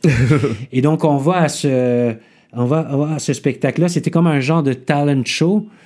Et on, on se présente là-bas. Et le public était féroce. Ah! C'est des jeunes de, de, de secondaire. Yeah. De secondaire ou de... Non, c'était le cégep. Le cégep. Mm. Mais ils étaient féroces. Eux, si tu n'étais pas bon ou s'ils considéraient que tu n'étais pas bon, Hmm. c'était des pièces de un sou qu'ils te jetaient sur la scène. Ils t'insultaient, ils criaient des noms et tout ça. Plusieurs groupes sont passés avant nous. Ils se sont fait insulter. Ils ont reçu des pièces. Ils se sont fait huer. Nous, on était les derniers à passer. Hmm. J'osais imaginer que ça allait bien se passer, mais on se regardait avec Ousmane et on se disait à ce moment-là, était juste Ousmane et moi. Choice n'était pas encore, Ah, encore faisait là. pas de scène avec nous. Mhm. On s'est regardé Ousmane et moi, on s'est dit, écoute, on n'a pas le choix, hein, il faut qu'on faut qu'on faut qu'on leur délivre ça parce que sinon on va recevoir des pièces et on va se faire insulter. C'est ça. On est monté sur la scène avec tout ce qu'on avait. Et à l'époque, c'était c'était l'époque aussi du, du style comme Ragasonic et tout ça, avec les accélérations et tout ça. C'est ça, exactement, exactement. Et donc, on monte sur la scène, on les ambiance. Quand je te dis on les Oh. ambiance, ils étaient tous debout à la fin du truc, Mm. en train de crier Waouh! Yeah. Là, Shahid, c'est à ce moment-là que Shahid nous a vus. Ça, c'était un de ses pre- des premiers spectacles pour lequel il nous avait booké. À ce Mm. moment-là, il a fait, il a fait. Ces gars-là, ils ont quelque chose. Hmm. On va les, on va les booker sur quelque chose de plus gros. Hmm. Et c'est là, par la suite, qu'il y a eu Craig Mack. euh, On a fait aussi la, la première partie de Beat Nuts. Je sais pas si vous avez connu oui, Nuts à oui. l'époque. Euh, Porto Rico. Arrête, on les Exactement. connaît pas mal toutes, là. Exactement. Arrête là. Ok, fait qu'ensuite, est-ce que vous avez accompli les trois albums avec Tox ou... oui, on a fait les trois albums. Le, le- le second album, en fait, comme je te disais tout à l'heure, on a l'a réalisé entre les, entre les tournées. Mhm. Et euh, donc, on a eu beaucoup moins de temps. Et on avait un- une date butoir, en fait. Il Ouais, fallait que ça sorte en 99 pour, euh, pour, euh, pour garder le momentum. Vous êtes dans ça. la machine, là, ouais. Exactement, exactement. Donc, ça a été... euh, il a été beaucoup plus difficile à créer. Mhm. Autant on voyait beaucoup d'autres choses, autant le fait que notre réalité ait changé, Ouais. C'est ça. Fait que les C'était- sujets, c'est un petit peu. c'est ça. C'était quoi le single de cet album C'est pas La vie, la vie La est vie si est si fragile. fragile. Puis on dirait que. Est-ce que. dans- ça, c'est sorti en quelle année, ça? En 99. Parce qu'on dirait que. Tu sais, je sais pas, quand j'écoute ce beat-là, puis des fois, j'écoute Jugement Dernier de Sans Pression, je te jure, ça me donne le même vibe. Ah ouais, OK. Ouais, on dirait qu'il y a un petit côté au niveau instrumental, production. C'est comme si les deux beats me Ah ouais, faisaient ok, sortir la même chose. C'est possible, c'est possible, Ouais. c'est possible. C'est les- peut-être la, la saveur de l'époque aussi. euh, Ouais. mais euh, c'est ça, entre autres, ce morceau-là, comme je mentionnais, j'ai, il y a une facette euh, euh, parce que j'ai toujours été, j'ai mis plus à l'avant Mm. euh, mon travail d'auteur. Ouais. Mais euh, je- depuis plusieurs années, je produis aussi, je, je- produis de la musique et tout ça. Mhm. Et ça, c'était entre autres une de mes production, Production, wow. avec DJ Choice. La vie est si fragile. Ok, Donc, c'était très euh, underground, très, je sais pas, c'était un son très, je pourrais dire un petit peu moins commercial, mais très, je vois qu'il y avait une saveur street quand même dedans. Effectivement. Très street, très dark. C'était très dark, j'ai bien aimé moi. Effectivement. Moi j'ai adoré ça. Merci, merci. Mais c'est inspiré en plus d'un d'un fait vécu. Tu sais, l'histoire de La vie est si fragile, c'est euh, c'est l'histoire de, Sté- de Stéphane, paix à son âme, qui était un de nos supporters, euh, en fait, qui a, qui, est- qui a été plongé dans un coma euh, et dont la, dont la, la mère nous a contactés. Mm. Euh, donc, sa maman nous a appelés. En fait, elle a appelé notre management en, leur expliquant que son fils était tombé dans le coma, que c'était un de nos grands fans Mm. et que le médecin avait dit que, lui avait dit que si il avait un choc, qu'il rencontrait par exemple quelqu'un qu'il aimait beaucoup, que ce soit un artiste ou euh, un, un sportif ou peu importe, ça pourrait créer un, un choc qui pourrait le ramener à lui. Donc, euh, vu qu'on était un de ses groupes préférés, elle, elle- elle- elle nous a demandé si on pouvait aller, aller le voir à l'hôpital. Et donc, on s'est rendu sur les lieux de l'hôpital dès que le temps nous l'a permis, parce qu'on était vraiment très, très occupés à ce moment-là. Mm. On est- s'est rendu à l'hôpital. Au moment où on est arrivé à l'hôpital, il, venait de, il était décédé, ça faisait une dizaine de minutes. Mm. Ah, C'était, c'était vraiment une sensation, euh, euh, une sensation euh, vraiment étrange. Wow. Vraiment, euh, d'une part, parce qu'on rencontrait des gens qu'on ne connaissait pas vraiment Ouais. personnellement, mais en fait, qui nous connaissaient par le biais de la musique et qui avaient cette impression-là de proximité Avec vous. avec nous, qu'on a appris à connaître par la suite et qu'on aime beaucoup et qu'on salue aussi.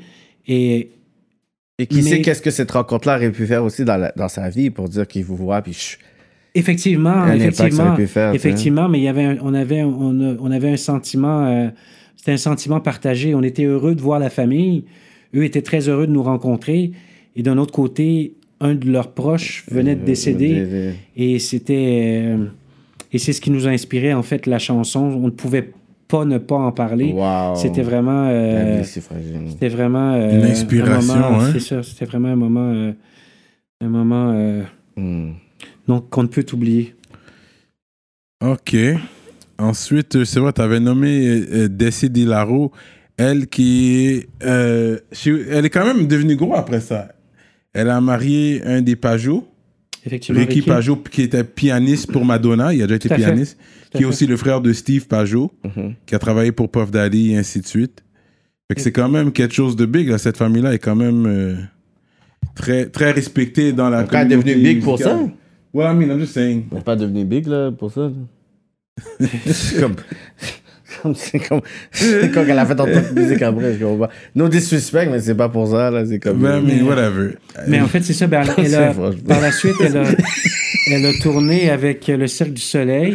Bon, ok. Le Cirque du Soleil. Ouais, ça, mais je mais- comprends, je comprends ce que tu veux dire. C'est que, Ouais. Non, elle a, elle a, elle a un, un potentiel incroyable. Desi, Ouais. euh, Desi est une, une très, très grande chanteuse. Et, euh, Sorry. et d'ailleurs, euh, et, et justement, le fait, euh, avec Ricky, ils ont, euh, ils, ont, ils ont formé aussi un groupe aussi avec lequel ils se produisent, se produisent régulièrement. Et Comment tu l'as amené, sorry? c'est ça. Elle était, elle était d'ailleurs à Montréal.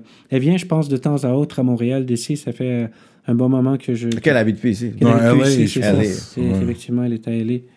Et, mais c'est- c'est des gens avec qui euh, on a partagé tellement de bons moments, Mm. tellement de d'émotions fortes parce que pour chacun d'entre nous, c'était c'était une première. On était tous Ouais. issus de l'underground en quelque part et donc euh, on a vécu ces moments-là ensemble et c'était euh, le tournage des vidéoclips et d'ailleurs euh, d'ailleurs Redman, c'est comme ça que Redman Mm. Oui, euh, ils ont fait un feature, eu- petite apparition, là, Effectivement, dans, dans, le, dans, la vidéo, force de ouais. comprendre. Et c'est suite au fait qu'ils soient, qu'ils aient été dans figuration dans notre clip, qu'ils ont rencontré Vincent et Mm. qu'ils ont enregistré leur album par la suite que Vincent les a- Effectivement, donc, euh, C'est un petit milieu, hein, c'est vraiment le, vraiment le noyau de la, le noyau de la, de la scène, euh, la scène québécoise. Puis après vos trois albums, vous avez lâché prise?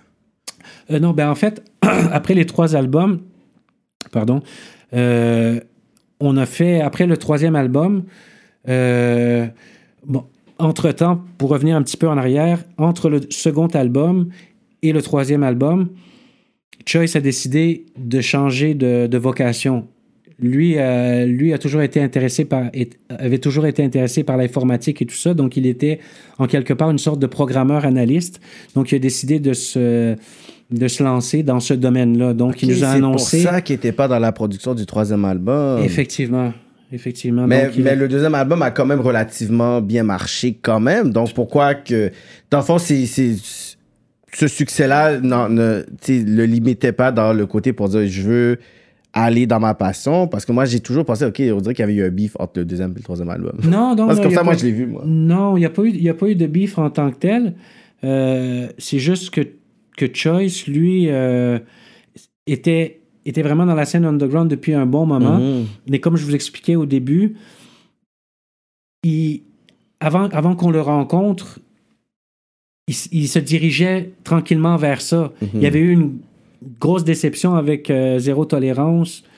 Euh, il continuait à travailler avec Shades of Culture et tout ça, mais il n'y avait pas vraiment de débouché réel Mhm. à ce moment-là. Donc, quand on a commencé à travailler ensemble, ça lui a redonné comme un élan et ça l'a poussé à produire et tout ça. ça et, mais son idée était déjà faite au départ. Mm. Donc, il est resté avec nous deux albums, mais au fond de lui, il voulait faire ça depuis un moment. Donc, euh, euh, après le deuxième album, euh, il a décidé de, de, de, de changer. Il a arrêté. euh, ça nous a surpris dans un premier temps parce qu'il aurait, il a arrêté de manière drastique. Mm. Souvent, certains vont arrêter et bon, vont quand même rester un peu dans le milieu de la musique ou dans Mhm. les.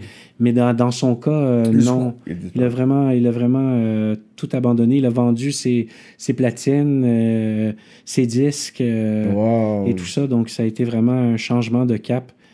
Et donc, donc voilà, on a terminé la tournée avec lui pour cet album. Et là, arrivé le moment du troisième album. Et donc, les producteurs nous ont contactés, ils m'ont appelé, ils m'ont dit. euh, et euh, Pierre, un des, frères, m'a appelé, me dit euh, Jérôme, euh, qu'est-ce que tu veux faire exactement? Est-ce que vous allez faire un autre album de Dogmatic puisque Choice n'est pas là? Vous terminez le contrat et vous faites un troisième album de Dogmatic ou tu fais ton projet solo comme tu avais prévu?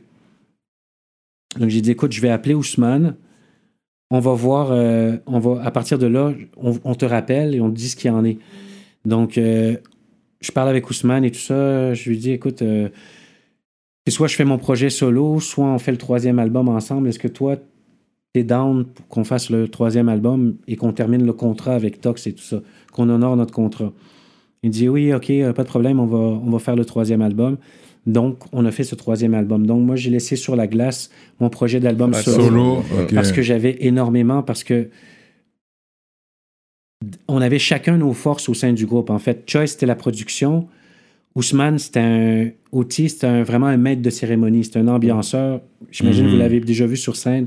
Il saute partout, il a de l'énergie à revendre et tout ça. Et moi, ma, plus gros, ma, ma force, c'était vraiment les textes. Donc, tout ce qui était les thèmes du groupe, euh, partir les chansons, euh, euh, l'écriture. Ousmane écrivait ses parties également, mais il fallait vraiment qu'on ait un brainstorm. C'était vraiment la scène. La scène, c'était sa force. Donc, euh, au bout d'un moment, euh, j'ai posé la question parce que j'avais tellement, j'avais tellement écrit et des fois, tu- on- on- des fois, j'avais, ce sentiment-là d'être seul parce que je sentais pas son énergie là de son côté qui me disait oh j'ai écrit une nouvelle chanson et que ça me motive et tout ça. Il fallait toujours que ça vienne de moi tu sais. Donc euh, à un moment donné ça devenait fatigant comme je dis je n'enlève rien à personne. Chacun avait ses forces. Mais cet aspect là à un moment donné c'était un, un poids qui était vraiment lourd sur mes épaules tu sais. Et euh, et donc voilà, donc c'est resté comme ça. Donc je lui ai dit, écoute, on fait un autre album. On va faire un autre album, mais cette fois-ci, j'aimerais ça que tu mettes plus la main à la pâte, que tu m'arrives avec des idées. Que... Au C'est niveau de la, pour conception, De la conception, l'écriture, il faut que tu sois avec moi. Effectivement. Parce qu'en plus que Choice est plus là, whatever, là, I need some help. Tout à fait, tout à fait. Et c'est à ce moment-là qu'on a, on a rencontré euh, euh, euh, Nasbrock, qui est James. euh, James- James James- Lee. Ex- What up, Exactement, what James up? Lee, What up, what up? Big Up, euh, qui était, euh, qui travaillait, euh, travaillait avec son frère, euh, avec son frère justement. euh, euh, euh, ils avaient un collectif ensemble. J-Naz. J-Naz, exactement. J-Naz, exactement. Et, euh, et donc, euh, eux aussi faisaient des productions, euh, des producteurs incroyables. Mhm. Donc, euh, on a travaillé quelques morceaux avec lui, avec eux, pardon. Euh, on a travaillé avec euh, Sony Black. C'est comme ça Sony aussi qu'on a Black, découvert euh, Sony Black parce que Ousmane, euh, euh, Sony avait été, présenté à, Ousmane euh, euh, à un moment donné. Donc, on a travaillé avec différents producteurs. Et c'est d'ailleurs pour ça qu'on a. D'ailleurs, pour ça que je- cet album-là, on a voulu, en fait, j'ai voulu le baptiser Influence. Parce que c'était vraiment, contrairement aux autres albums qui avaient vraiment une ligne directrice, entre guillemets, cet album-là était vraiment beaucoup plus éclaté. Donc, ça passait de la salsa euh, au. euh, il y avait du compas même dans, dans une des chansons euh, qui s'appelait On s'en sortira. Euh, il y avait. euh, euh, en, dif- en différents styles, euh, différentes influences, en tout cas. Donc, euh, d'où le titre Influence. Donc, euh, on a fait, suite à cet album-là, c'est ce qui nous a amené à faire la tournée, euh, la tournée africaine. Et euh, Vous avez fait une tournée en Afrique même, en là. Afrique, effectivement, Quel pays? On a été, on a fait le Sénégal, le Mali, le- la Zambie, euh, et j'en passe. On a fait, on a fait à peu près une, une dizaine de dates. Ah ouais, une hein? dizaine de dates et euh, ça a été vraiment extraordinaire. C'est des pays en Afrique. Autant j'avais pu, euh, j'ai eu le, le privilège de vivre euh, à Dakar euh, euh, pendant plusieurs années, mais je, je n'ai pas, je n'avais pas forcément eu la chance de sortir du Sénégal. Euh, à part le Cameroun où je suis né, mais je Ouais, suis trop ouais. jeune pour m'en rappeler, tu sais. Donc, euh, et donc, ça nous a permis de, On a été en Afrique du Sud. En Afrique du Sud aussi, ça a été une destination. euh, L'Afrique du Sud qui venait de sortir de l'apartheid, ça faisait quelques années. Mhm. Et je me souviens encore du réflexe d'un des. d'un des patrons de l'hôtel, en fait, d'un des administrateurs de l'hôtel qui était un Sud-Africain, en voyant la personne qui était en charge, Ben Mark, que je salue d'ailleurs, euh, Ben Mark Diendéré, qui avait euh, orchestré euh, justement ce projet, ce projet d'échange et cette tournée africaine, Mhm.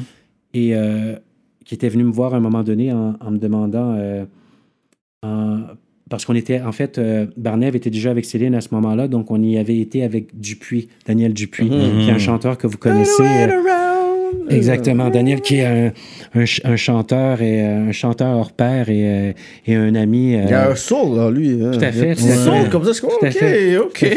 Tout à fait. C'est un gars de Montréal-Nord, ça. Je, Non, je- plus. Dupuis, c'est ça. Tu sais, je le voyais, je suis comme, yo, il jouait. Je Effectivement, effectivement. Et, et d'ailleurs, son premier single, lui, a signé euh, avec la compagnie Tox également. Et euh, le premier single qu'il a sorti, en fait, c'était. euh, je l'avais écrit avec lui. En fait, c'était une coécriture. Et donc, je le connais depuis qu'il a euh, 18 ans, Ok, Daniel. euh, et donc, il est venu avec nous. euh, il a toujours été très ouvert d'esprit. Donc, euh, je lui ai proposé de venir avec nous pour une tournée africaine. Écoute, il était emballé. euh, Mm. Ça a été extraordinaire. Et donc, tout ça pour dire que le, le, la- le, le- le- le gestionnaire de l'hôtel en question est venu me poser la question en, me- en me demandant euh, est-ce que Daniel, c'est le patron? Je lui ai dit non, non, c'est pas Daniel, le patron, c'est Ben. Et Ben est canadien, québécois, mais d'origine burkinabé, Mhm. donc africaine. Mhm. Et lui n'arrivait pas à croire, à cette époque-là, qu'un noir pouvait être le patron de, de tout ça. Ah ouais, cette organisation. fou. Juste pour te dire comment la mentalité était, malade, ça.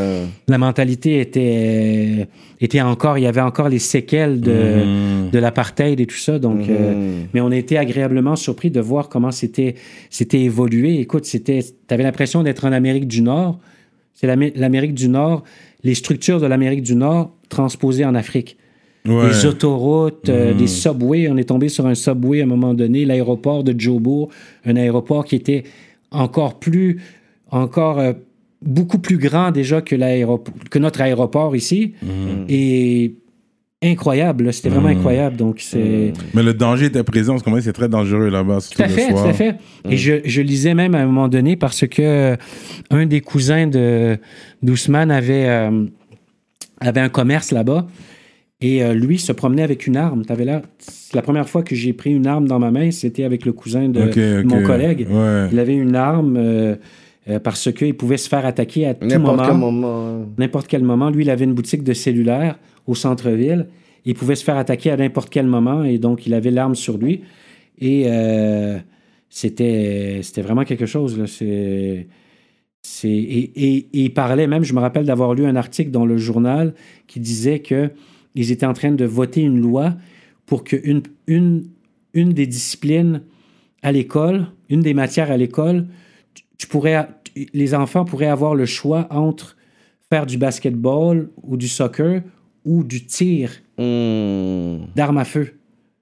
Juste pour vous dire comment c'était devenu un, un- C'est deep là-bas, bro. Avez du le choix de- malade. Mais au moins, tu vises bien. Yo, get your target, là. C'est ça. Viens pas être les innocents. sais. Effectivement, effectivement, mais c'était euh, c'était c'était vraiment quelque chose. Et les autres pays aussi, la Zambie, c'était euh, c'était euh, et, et tout ça se faisait par le biais des euh, des centres culturels français de Mhm. chaque de chaque pays. Ouais. Et euh, ça a été euh, et on a terminé euh, la tournée d'ailleurs à Dakar.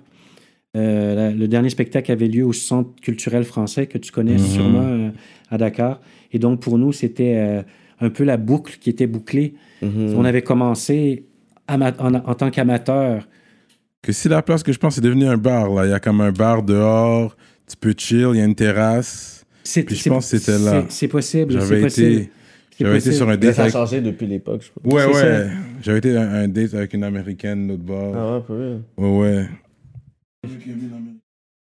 Yeah, t'as juste. Euh, juste comme ça. Damn, t'aurais pas attendu pour Patreon, là. Damn, yeah. Mais, I thought you were working there, bro. euh, yeah, man, so that's chill. Ensuite, fait que t'as fait ton album solo finalement ou tu l'as jamais sorti? Oui, j'ai fait la- fait? Oui, oui, fait. J'ai fait, j'ai fait- oui, j'ai fait l'album solo finalement. On, a- ben, on en a fait chacun un. Lui, Mm. Ousmane en a fait un de son côté, j'en ai fait un également. Et euh, en fait, il est paru. euh, ça, c'était une autre compagnie de disques en fait qui nous courtisait depuis un bon moment. C'était la compagnie, euh, une compagnie qui s'appelait Octan Music, qui eux étaient spécialisés plutôt dans les. En fait, ils étaient diversifiés. Euh, ils s'occupaient beaucoup d'humoristes. Entre Mm. autres, à l'époque, ils s'occupaient de Patrick Huard. euh, et Peter McLeod, d'autres artistes comme ça. Et, et donc, eux voulaient, voulaient avoir Dogmatic dans leur, dans leur compagnie. Et ça, ça, ça- ça n'avait pas été possible. Donc, euh, quand moi, j'ai présenté mon projet solo, il, le, le Stéphane Ferland, qui était le, le, patron de la compagnie, euh, a accepté le projet. Et euh, donc, l'album est paru en, en avril 2005.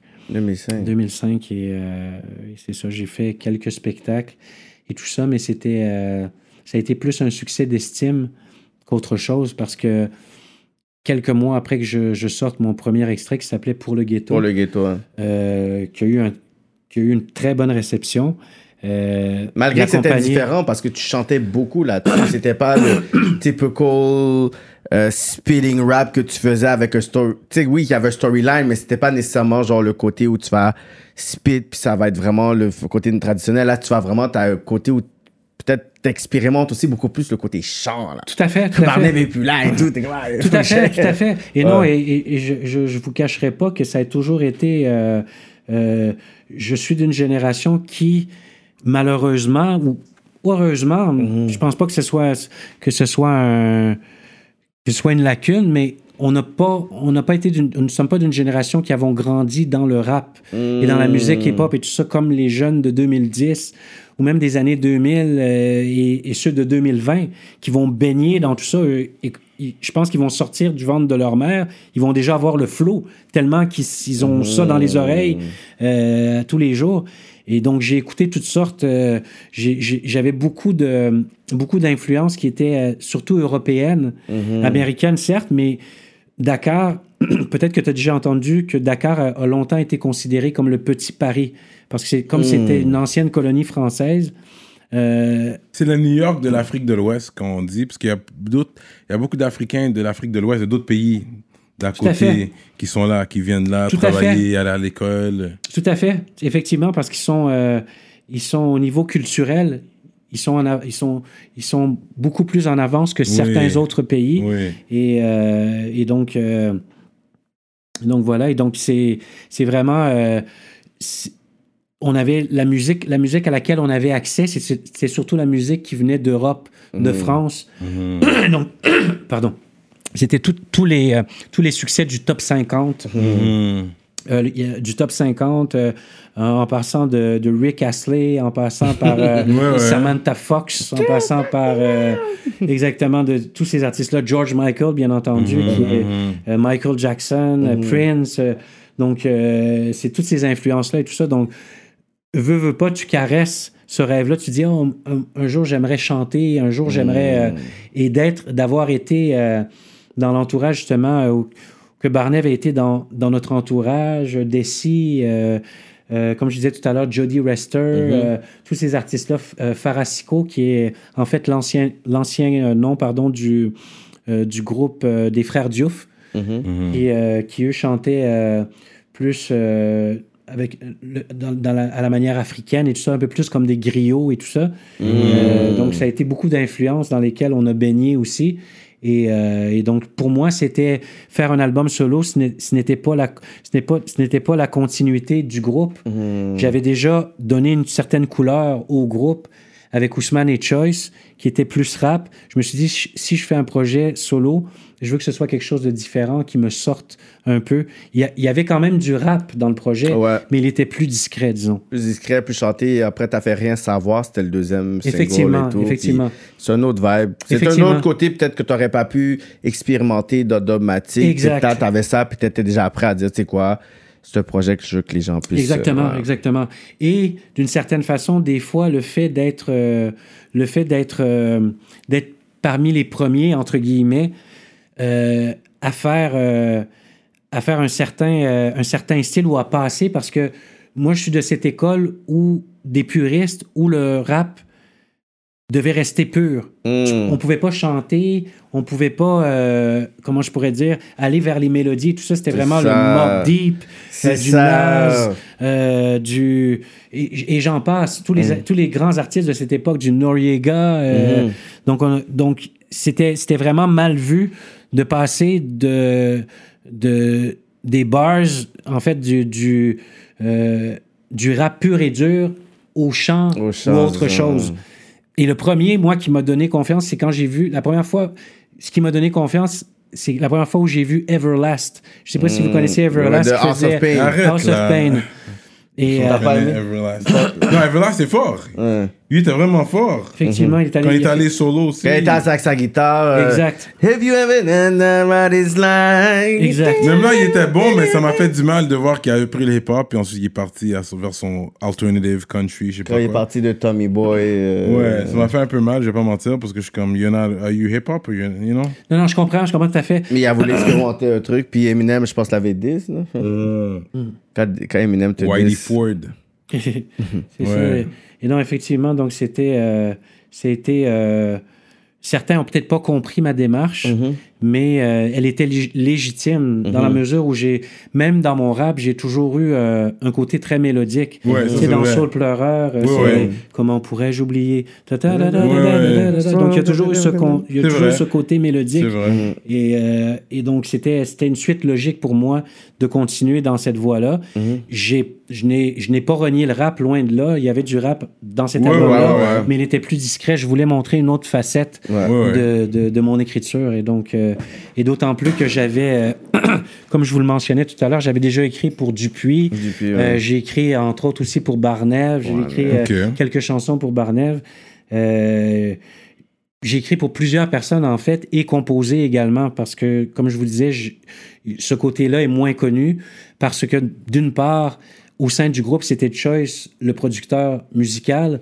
Donc, on gardait chacun notre, notre domaine, entre guillemets, mais euh, sur plusieurs productions, je l'ai assisté. Euh, euh, la première, une des premières choses que je, que je me suis procuré avec, avec l'argent de la musique, c'était un, un sampler. Un- à l'époque, c'était le, de la, la marque Ensonic, qui était, euh, c'était, c'était un sampler, un ASRX qui était euh, en fait un sampler avec des pads et tout ça. Et donc, euh, je voulais vraiment apprendre parce que ça, ça, me, ça, ça, ça, me- ça me fascinait de voir euh, Choice produire. Et, et, euh, et je voulais aussi être, être capable de faire, euh, de faire mes propres trucs de mon côté quand le moment viendrait. Quoi. Puis dans le fond, le- le- il y a eu un quatrième album qui est sorti par la suite. Oui, il y a eu un quatrième album euh, qui s'appelait Trait d'Union, Ouais. qui est sorti en 2009. 2000. Euh, Mais est-ce que c'est beaucoup grâce aux fans que ça a pris naissance, ça? Effectivement, Parce qu'il y a eu genre quelque chose qui s'est effectivement, passé. il y a, il y a un, il y a un de nos fans, en fait, qui a, qui a, hum, qui a publié un genre de pétition sur Facebook Ça, c'est fou, ça. et euh, qui voulait euh, avoir des, euh, en fait, des signatures pour notre retour. Ça, c'est malade Et donc, mental. ça a ça. été... ça a été Il y a eu quoi, plus que 50 000 euh, personnes? Je me souviens pas des chiffres exacts, mais il y a eu plusieurs milliers de personnes, effectivement, qui ont plusieurs milliers de personnes qui ont qui ont adhéré. Et pour nous, ça a été euh, c'était vraiment un honneur de voir qu'il y avait après toutes ces années-là, qu'il y avait encore euh, des gens qui euh, qui appréciaient notre musique. Donc euh, au, au départ, ça devait être juste une performance au Franco. Mhm. Euh, les Franco nous, nous avaient programmé pour la, la grande scène extérieure. Et euh, suite à, cette, à la performance, Vincent nous a, nous a contactés et il nous a proposé de faire, de faire un album. Euh, en voyant bien entendu qu'il y avait une opportunité, c'était une expo-jeu incroyable là, de pouvoir jouer au Franco. Donc, euh, avant, euh, pendant que pendant qu'on préparait le spectacle des Franco, en parallèle, on préparait un, on préparait un album. Et euh, ça, a été, euh, ça a été une belle, euh, ça a été une belle expérience cette, cette fois, cette fois-là. Par contre, on a travaillé avec Sonny Black. Mhm.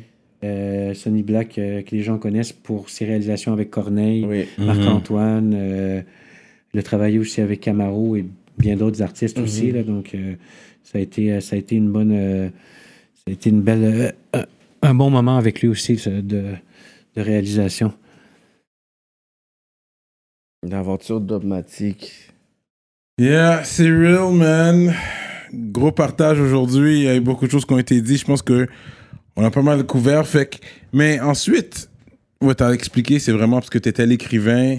L'autre était plus, sa force était sur scène. Fait que c'est là qui est venu un peu, tu t'es séparé un peu pour pouvoir voler tes propres ailes seul. T'avais pas. Ça a été une des Ça- raisons. Ça a été une des raisons, entre autres. Bon, je comprends aussi euh, la position euh, d'Ousmane parce que euh, lui était déjà père à ce moment-là. Euh, il avait déjà une petite fille et il en a eu une deuxième. Donc, c'était plus délicat, c'était plus difficile pour lui de se libérer et tout ça. Mais n'empêche que on avait, on a parti ce, ce projet-là ensemble. Donc, euh, il faut qu'il y ait vraiment une, une dynamique où on se relance. Tu sais? Non, mais les gens vous envoyaient des chiffres. Moi, ce que j'ai entendu, c'est que à un moment donné, toi, t'étais vraiment, tu voulais plus faire de show. Puis les gens vous envoyaient des gros chiffres là pour performer. Et ça, Puis toi, tu refusais ça, les gros Barnev, chiffres il en parlait. Barnev, il en Oui, parlait. Barnev. J'essayais de, de, d'y mettre les gars ensemble parce qu'il y avait des Que tout opportunités. le monde était down, mais c'est toi qui, je pense que c'était toi qui T'étais étais plus qui vraiment sur ça. Euh, par rapport à quoi? Par rapport à des, À des des- à offres dogmatiques, des, des performances offres. de dogmatiques. Ouais. Des performances, oui. Ben, en fait, ce qui s'est passé, c'est que euh, on a souvent, on a commencé en tant que, comme je disais tout à l'heure, j'ai connu Ousmane par le biais de son frère. On est devenus amis. Et ce que j'ai ce que ce que je me suis rendu compte avec le temps, c'est que des fois, c'est pas toujours évident de faire des affaires avec des amis. Parce qu'il y a une certaine. euh, il y a beaucoup de choses qu'on tolère. ouais. Beaucoup de choses qu'on tolère. Il y a beaucoup de choses que, que parfois euh, une personne. Si on, était, si on avait été juste des associés, qu'une qu'une personne n'oserait pas faire. C'est ça. It's only this, this, this, puis yo. Exactement. Exactement. Donc, euh, c'est, c'est, ça a été beaucoup de, beaucoup de, de remises en question. Mhm. Ousmane, de son côté, qui avait sa famille, euh, on n'avait plus forcément la même vision des choses. Mhm. Euh, J'aurais souhaité qu'il s'implique, qu'il s'implique pardon, beaucoup plus au niveau de l'écriture. Mhm. Ça n'a malheureusement pas été le cas. À part pour l'album Trait d'Union, où bon, il est arrivé avec des idées et tout ça, parce que ça faisait un moment quand même qu'on avait. euh, et c'était une, de rais- une des raisons de mon retrait. C'était justement à cause de, de cette attitude-là où vraiment il, il m'épaulait pas dans tout ça. Tu comprends? Donc, La euh, grande, on va être du cob, ok, on veut vous on veut ici, ici, là-bas. Ils vous offraient des gros cachets apparemment. Ça dépend, ça dépend. C'était pas forcément, euh, c'était pas forcément des. Tu sais, des fois, c'est pas juste une question d'argent. Tu sais, c'est. il faut qu'il y ait la chimie avec la personne, il faut, qu'il y ait- il faut que les choses soient dites, il faut qu'on... il faut Things qu'on- has to be right. Yeah. Exactement, exactement. Yeah. Parce que ça n'a jamais été notre motivation au départ, l'argent. Parce que Mhm. il n'y avait même pas de marché pour cette musique-là. Il n'y en, ça. a- il y en avait pas. Ouais. Vous l'avez créé, straight up. On a aidé d'une certaine façon. Oui. Mais c'est ça, c'était vraiment la passion. Et je pense que, outre la. Comme je vous expliquais tout à l'heure, on n'avait pas une grosse équipe de promotion et tout ça.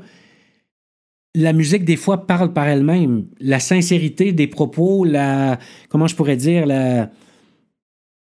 Les choses parlent par elles-mêmes. Donc, je pense que les gens ont senti Mm. qu'il y avait une passion, une véritable passion dans ce qu'on faisait et tout ça. Et c'est ce qui a fait parce qu'on n'a jamais eu le sentiment de, de vendre quelque chose à quelqu'un.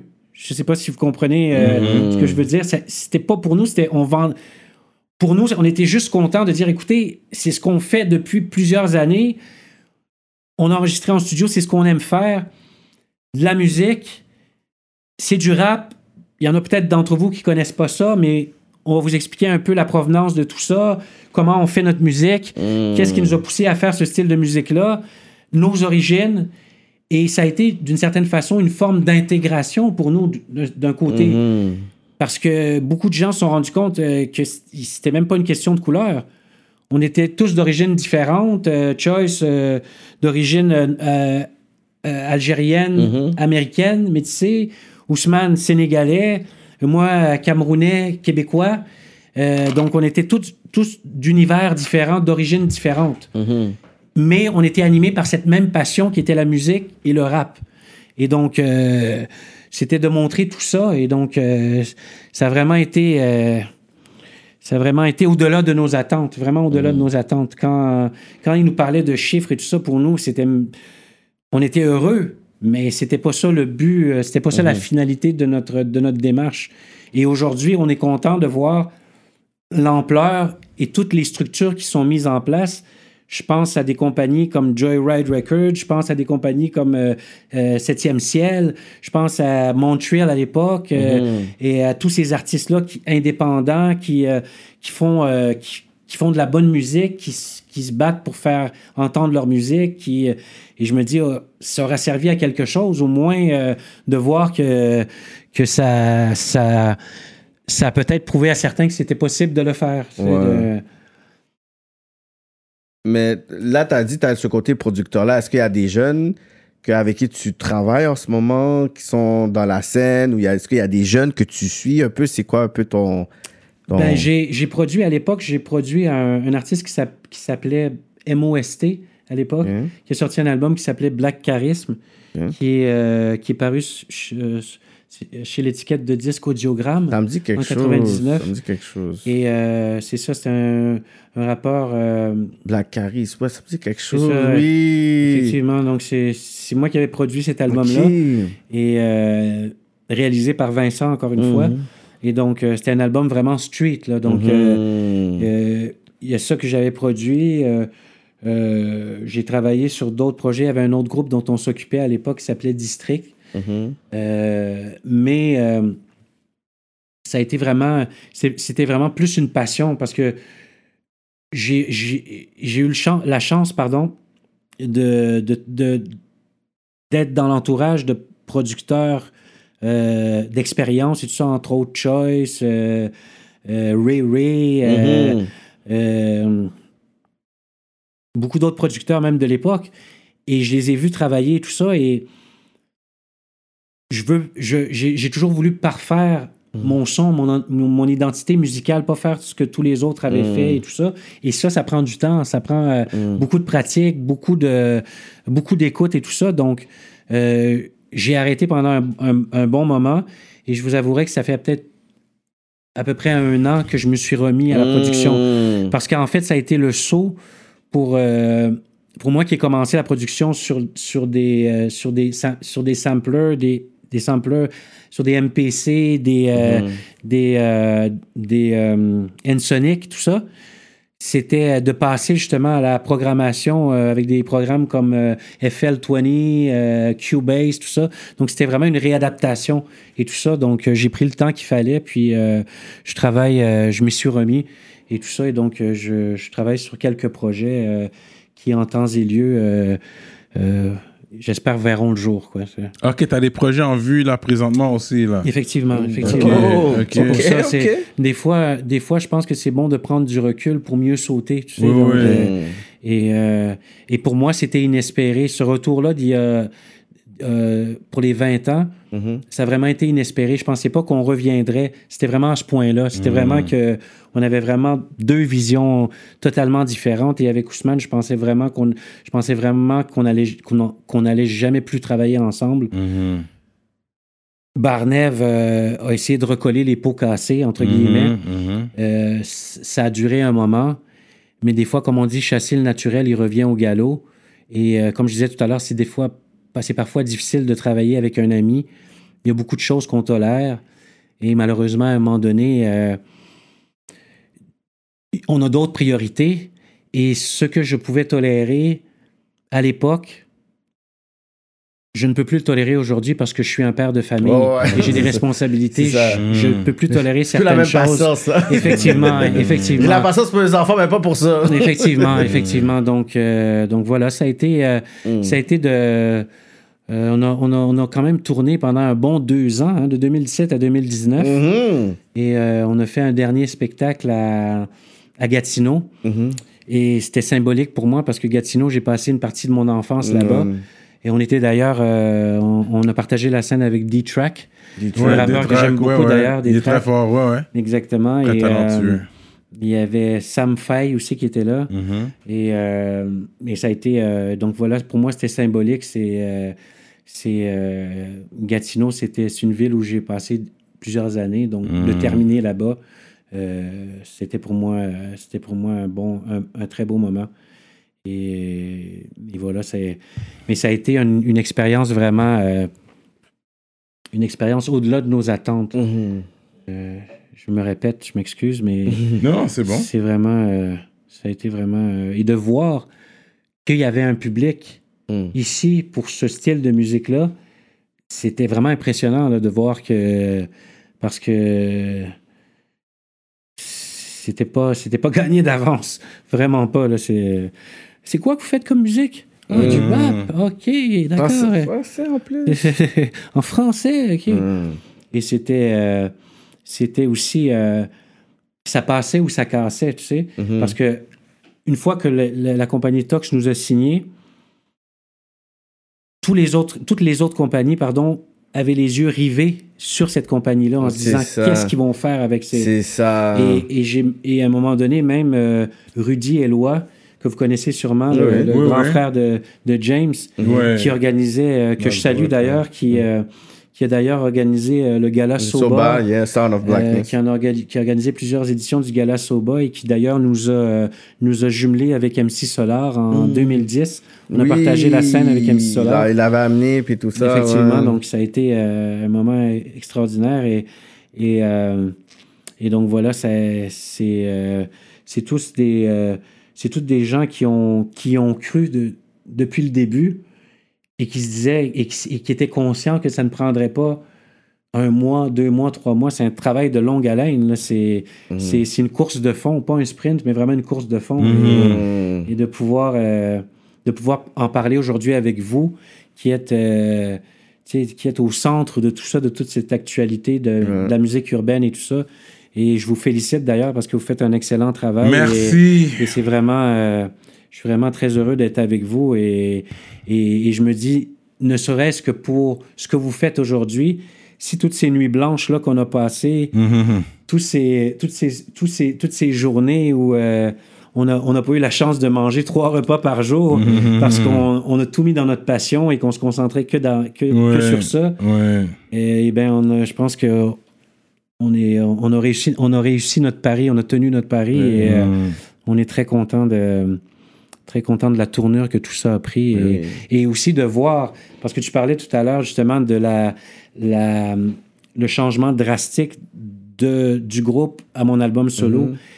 mais aujourd'hui, de voir que le rap a évolué vers cette direction-là. Ouais, écoute, tu vois que les rappeurs, ils chantent, ils font effectivement, tu sais, c'est.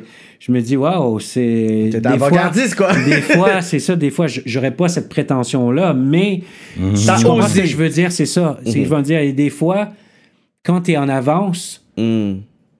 c'est pas le bon moment. Tu comprends? ça. C'est- Aujourd'hui, tout le monde chante Tout le quasiment. monde chante. Le Ouais, aujourd'hui- autotune de petit effet, puis... C'est Aujourd'hui, c'est fait. Effectivement, Mm. aujourd'hui, c'est du. C'est du.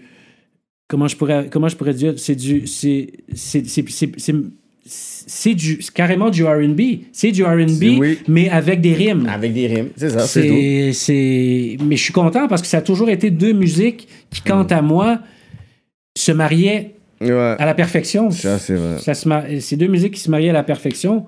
Et, et je me souviens du RB de l'époque, de 112, en passant par, euh, Mm. en, en passant par euh, Joe Desi, en passant Joe par euh, Ouais, sure. tous, ces, tous ces classiques euh, qui sont devenus Casey and Jojo. euh, Mhm. Plus jeune, j'ai connu euh, Belle Biv DeVoe, euh, New Edition, New tout ça. Ça, c'était la musique de, de ma jeunesse. Ouais. C'est tous des groupes qui, euh, aujourd'hui, euh, ont, ont- ont pavé la voie pour euh, des artistes comme, euh, comme Drake, euh, Mm. Trey Songz, Ouais, euh, The. Weeknd. euh, tous ces artistes-là, ça a été vraiment des, des grosses influences pour, pour eux, j'imagine. Fait que je vais prendre le temps pour shout-out les ministres. Ça, c'est les gens qui nous suivent de proche sur Patreon. Yes. Les rap politiciens et rap politiciennes. Pour être ministre, allez checker notre page Patreon. Vous savez déjà. Donc, shout-out à Montreal Urban Music. Major shout-out à la Mama. Monsieur Lou Bélanger, Carlos et le Big Bro, Raphaël Pérez, Patrice Laflamme. What's up? What up, man? Webster et Impost Mosaïen, Soldier et Tizo, Big Up DJ John Brown, Coyote Records, Don't Stress for Better Days, Librairie Racine Montréal. Oh yes, Gabi. Gros shout out Gabi. M- Dominique, avec un K. Miran 16, MRN Investments. MRN Investments. Il y en a pas mal de nouveaux là. Mm. Henry Moffett, OK. Mom Moine. Pas les? Abdel Tifa, Mista Mystique Man, In Vivo Photo Booth, Mm. Medus Mastering, Mike Zop, Nico Dupuis, YFX, LP, March Madness, EmpireDurag.com, l'atelier duo de chef, Simon Bourque, DJ Flash, Charlie Scholes, Nibi704, Z de l'Axe, Jivoire.com, Jonel Graphiste, Bugsy STL, Ad Galton Célestin, JDMD, l'autre, Marley Jean, Zboob, Young Self, Soj Gustavo, Stano et Alex. Gros shout out Shout à vous, man. vous. Je suis vraiment content. Moi, ça me dérange pas de dire les noms, man. Que Ah c'est la ouais? liste Ah ouais, s'agrandisse. 60 millions de noms pour ces radios. Et puis, Ah ouais. continuez, man. Vous voulez qu'on dise votre nom à chaque émission? Shout Vous out. Mm. devez être ministre sur Patreon. Gros shout out à vous. On apprécie. Euh, fait que là, on est toujours là. Ça va continuer sur Patreon aussi. Patreon, c'est les gens, euh, qui, les privilégiés qui nous suivent de proche, qui nous partagent de la force. C'est eux, c'est quelques qui peuvent suivre le mouvement sur Patreon, puis qu'on peut aller plus loin dans les histoires, peut-être poser des questions plus osées, you know? plus de, de choses crues. Plus de juice. Plus de juice, c'est ça. De... Fait que c'est ça. Euh, fait qu'en conclusion, c'est quoi le mot de la fin pour toi que tu aimerais dire aux gens qui nous écoutent? Ben, ce que j'aimerais dire, c'est que je suis très fier de, de la tournure qu'a pris euh, la scène montréalaise Mm-hmm. Mm. et que je, je la suis, même si je suis en retrait, comme je vous expliquais tout à l'heure. Mhm. Je, je, reste, euh, je reste à l'affût de tout ce qui se fait Mm. et euh, j'encourage euh, ben, la nouvelle génération et je félicite tous ceux qui ont eu des prix, euh, ceux qui sont là depuis des années, ceux qui commencent et, euh, et, euh, et voilà quoi. Je, et merci encore de, de votre soutien. Ça fait plaisir, man. Euh, j'aime puis surtout quand quelqu'un qui est allé au Sénégal et qui partage moi j'aime ça parce que moi là je, je tiens toujours ça dans le cœur man shout out au Sénégal Dakar jusqu'à Tambacounda Kédougou Matane moi j'ai fait tout le pays Ah ouais. fait qui dira tu C'est en tout cas, les petites régions, les villages et tout, je les connais pas mal euh, toutes. Ce gros shout-out, Ziguinchor, tout le Sénégal au complet. Euh, Il y a même nous qui, a- qui sommes assis là aujourd'hui. Moi, le, premier album de Domatic, moi, c'était, je pourrais dire, notre plus grande fierté pour montrer à la France un peu qu'est-ce qu'on avait comme produit pour compete avec eux. Moi, quand j'avais des, ça. quand j'avais Ouais. des cousins des States, quand j'avais des... Moi, la seule chose que j'avais, mon Joker, c'était ça. C'était cet album-là pour montrer, puis que j'étais confiant pour leur montrer ça, pour dire, no, c'est pas fort, c'est pas, puis, tu sais, des fois, je peux lire des fois des petits commentaires, des fois sur les anciennes vidéos, justement, puis là, tu les vois, ah, mais pourquoi putain, je fais juste découvrir ce vidéo-là maintenant? Mais tu vois que c'était quelque chose qui était une fierté pour nous, parce que, tu sais, on parle de 97, on parle de 98, mais nous, moi, j'avais toute une sélection d'albums des States, puis j'avais mon album d'ici, puis tu sais, j'avais comme, back then, les seuls albums que je pouvais vraiment me battre, c'était vraiment comme Rain Man, puis c'était genre de et même quand je l'écoute encore, ton- le premier album de Matic, C'est tu actuel. fais pas référence au Cameroun. Toi, tu parles Dakar. Effectivement. Ben oui, Dakar, parce que parce qu'en fait, euh, c'est là que officieusement notre carrière a commencé, si on peut dire ça. Euh, et c'est là que j'ai fait mes premières armes parce que j'ai malheureusement pas eu euh, la chance. Je, je suis né au Cameroun, mais j'ai malheureusement pas eu la chance d'y retourner depuis, en fait. Que- C'est pour ça, une chance que tu as mis ça au clair. Moi, moi, je suis en train de te parler en Wolof quand je te vois. Mais je, je parle Wolof. J'en- ai beaucoup perdu depuis. Oui, mais oui. j'ai appris le Wolof là-bas euh, quand, j'ai- quand je demeurais à Dakar et tout ça. Mais comme je t'ai dit, je suis, je suis sénégalais de cœur et d'âme. Et donc, euh, ça me gêne pas du tout qu'on qu'on me considère sénégalais. là. Ouais, ok. Alright, that's what's up. Ça va se continuer sur Patreon. Inquiétez-vous pas, on va parler du break-up de Domatic et tout ça. Suivez le mouvement. Ouch.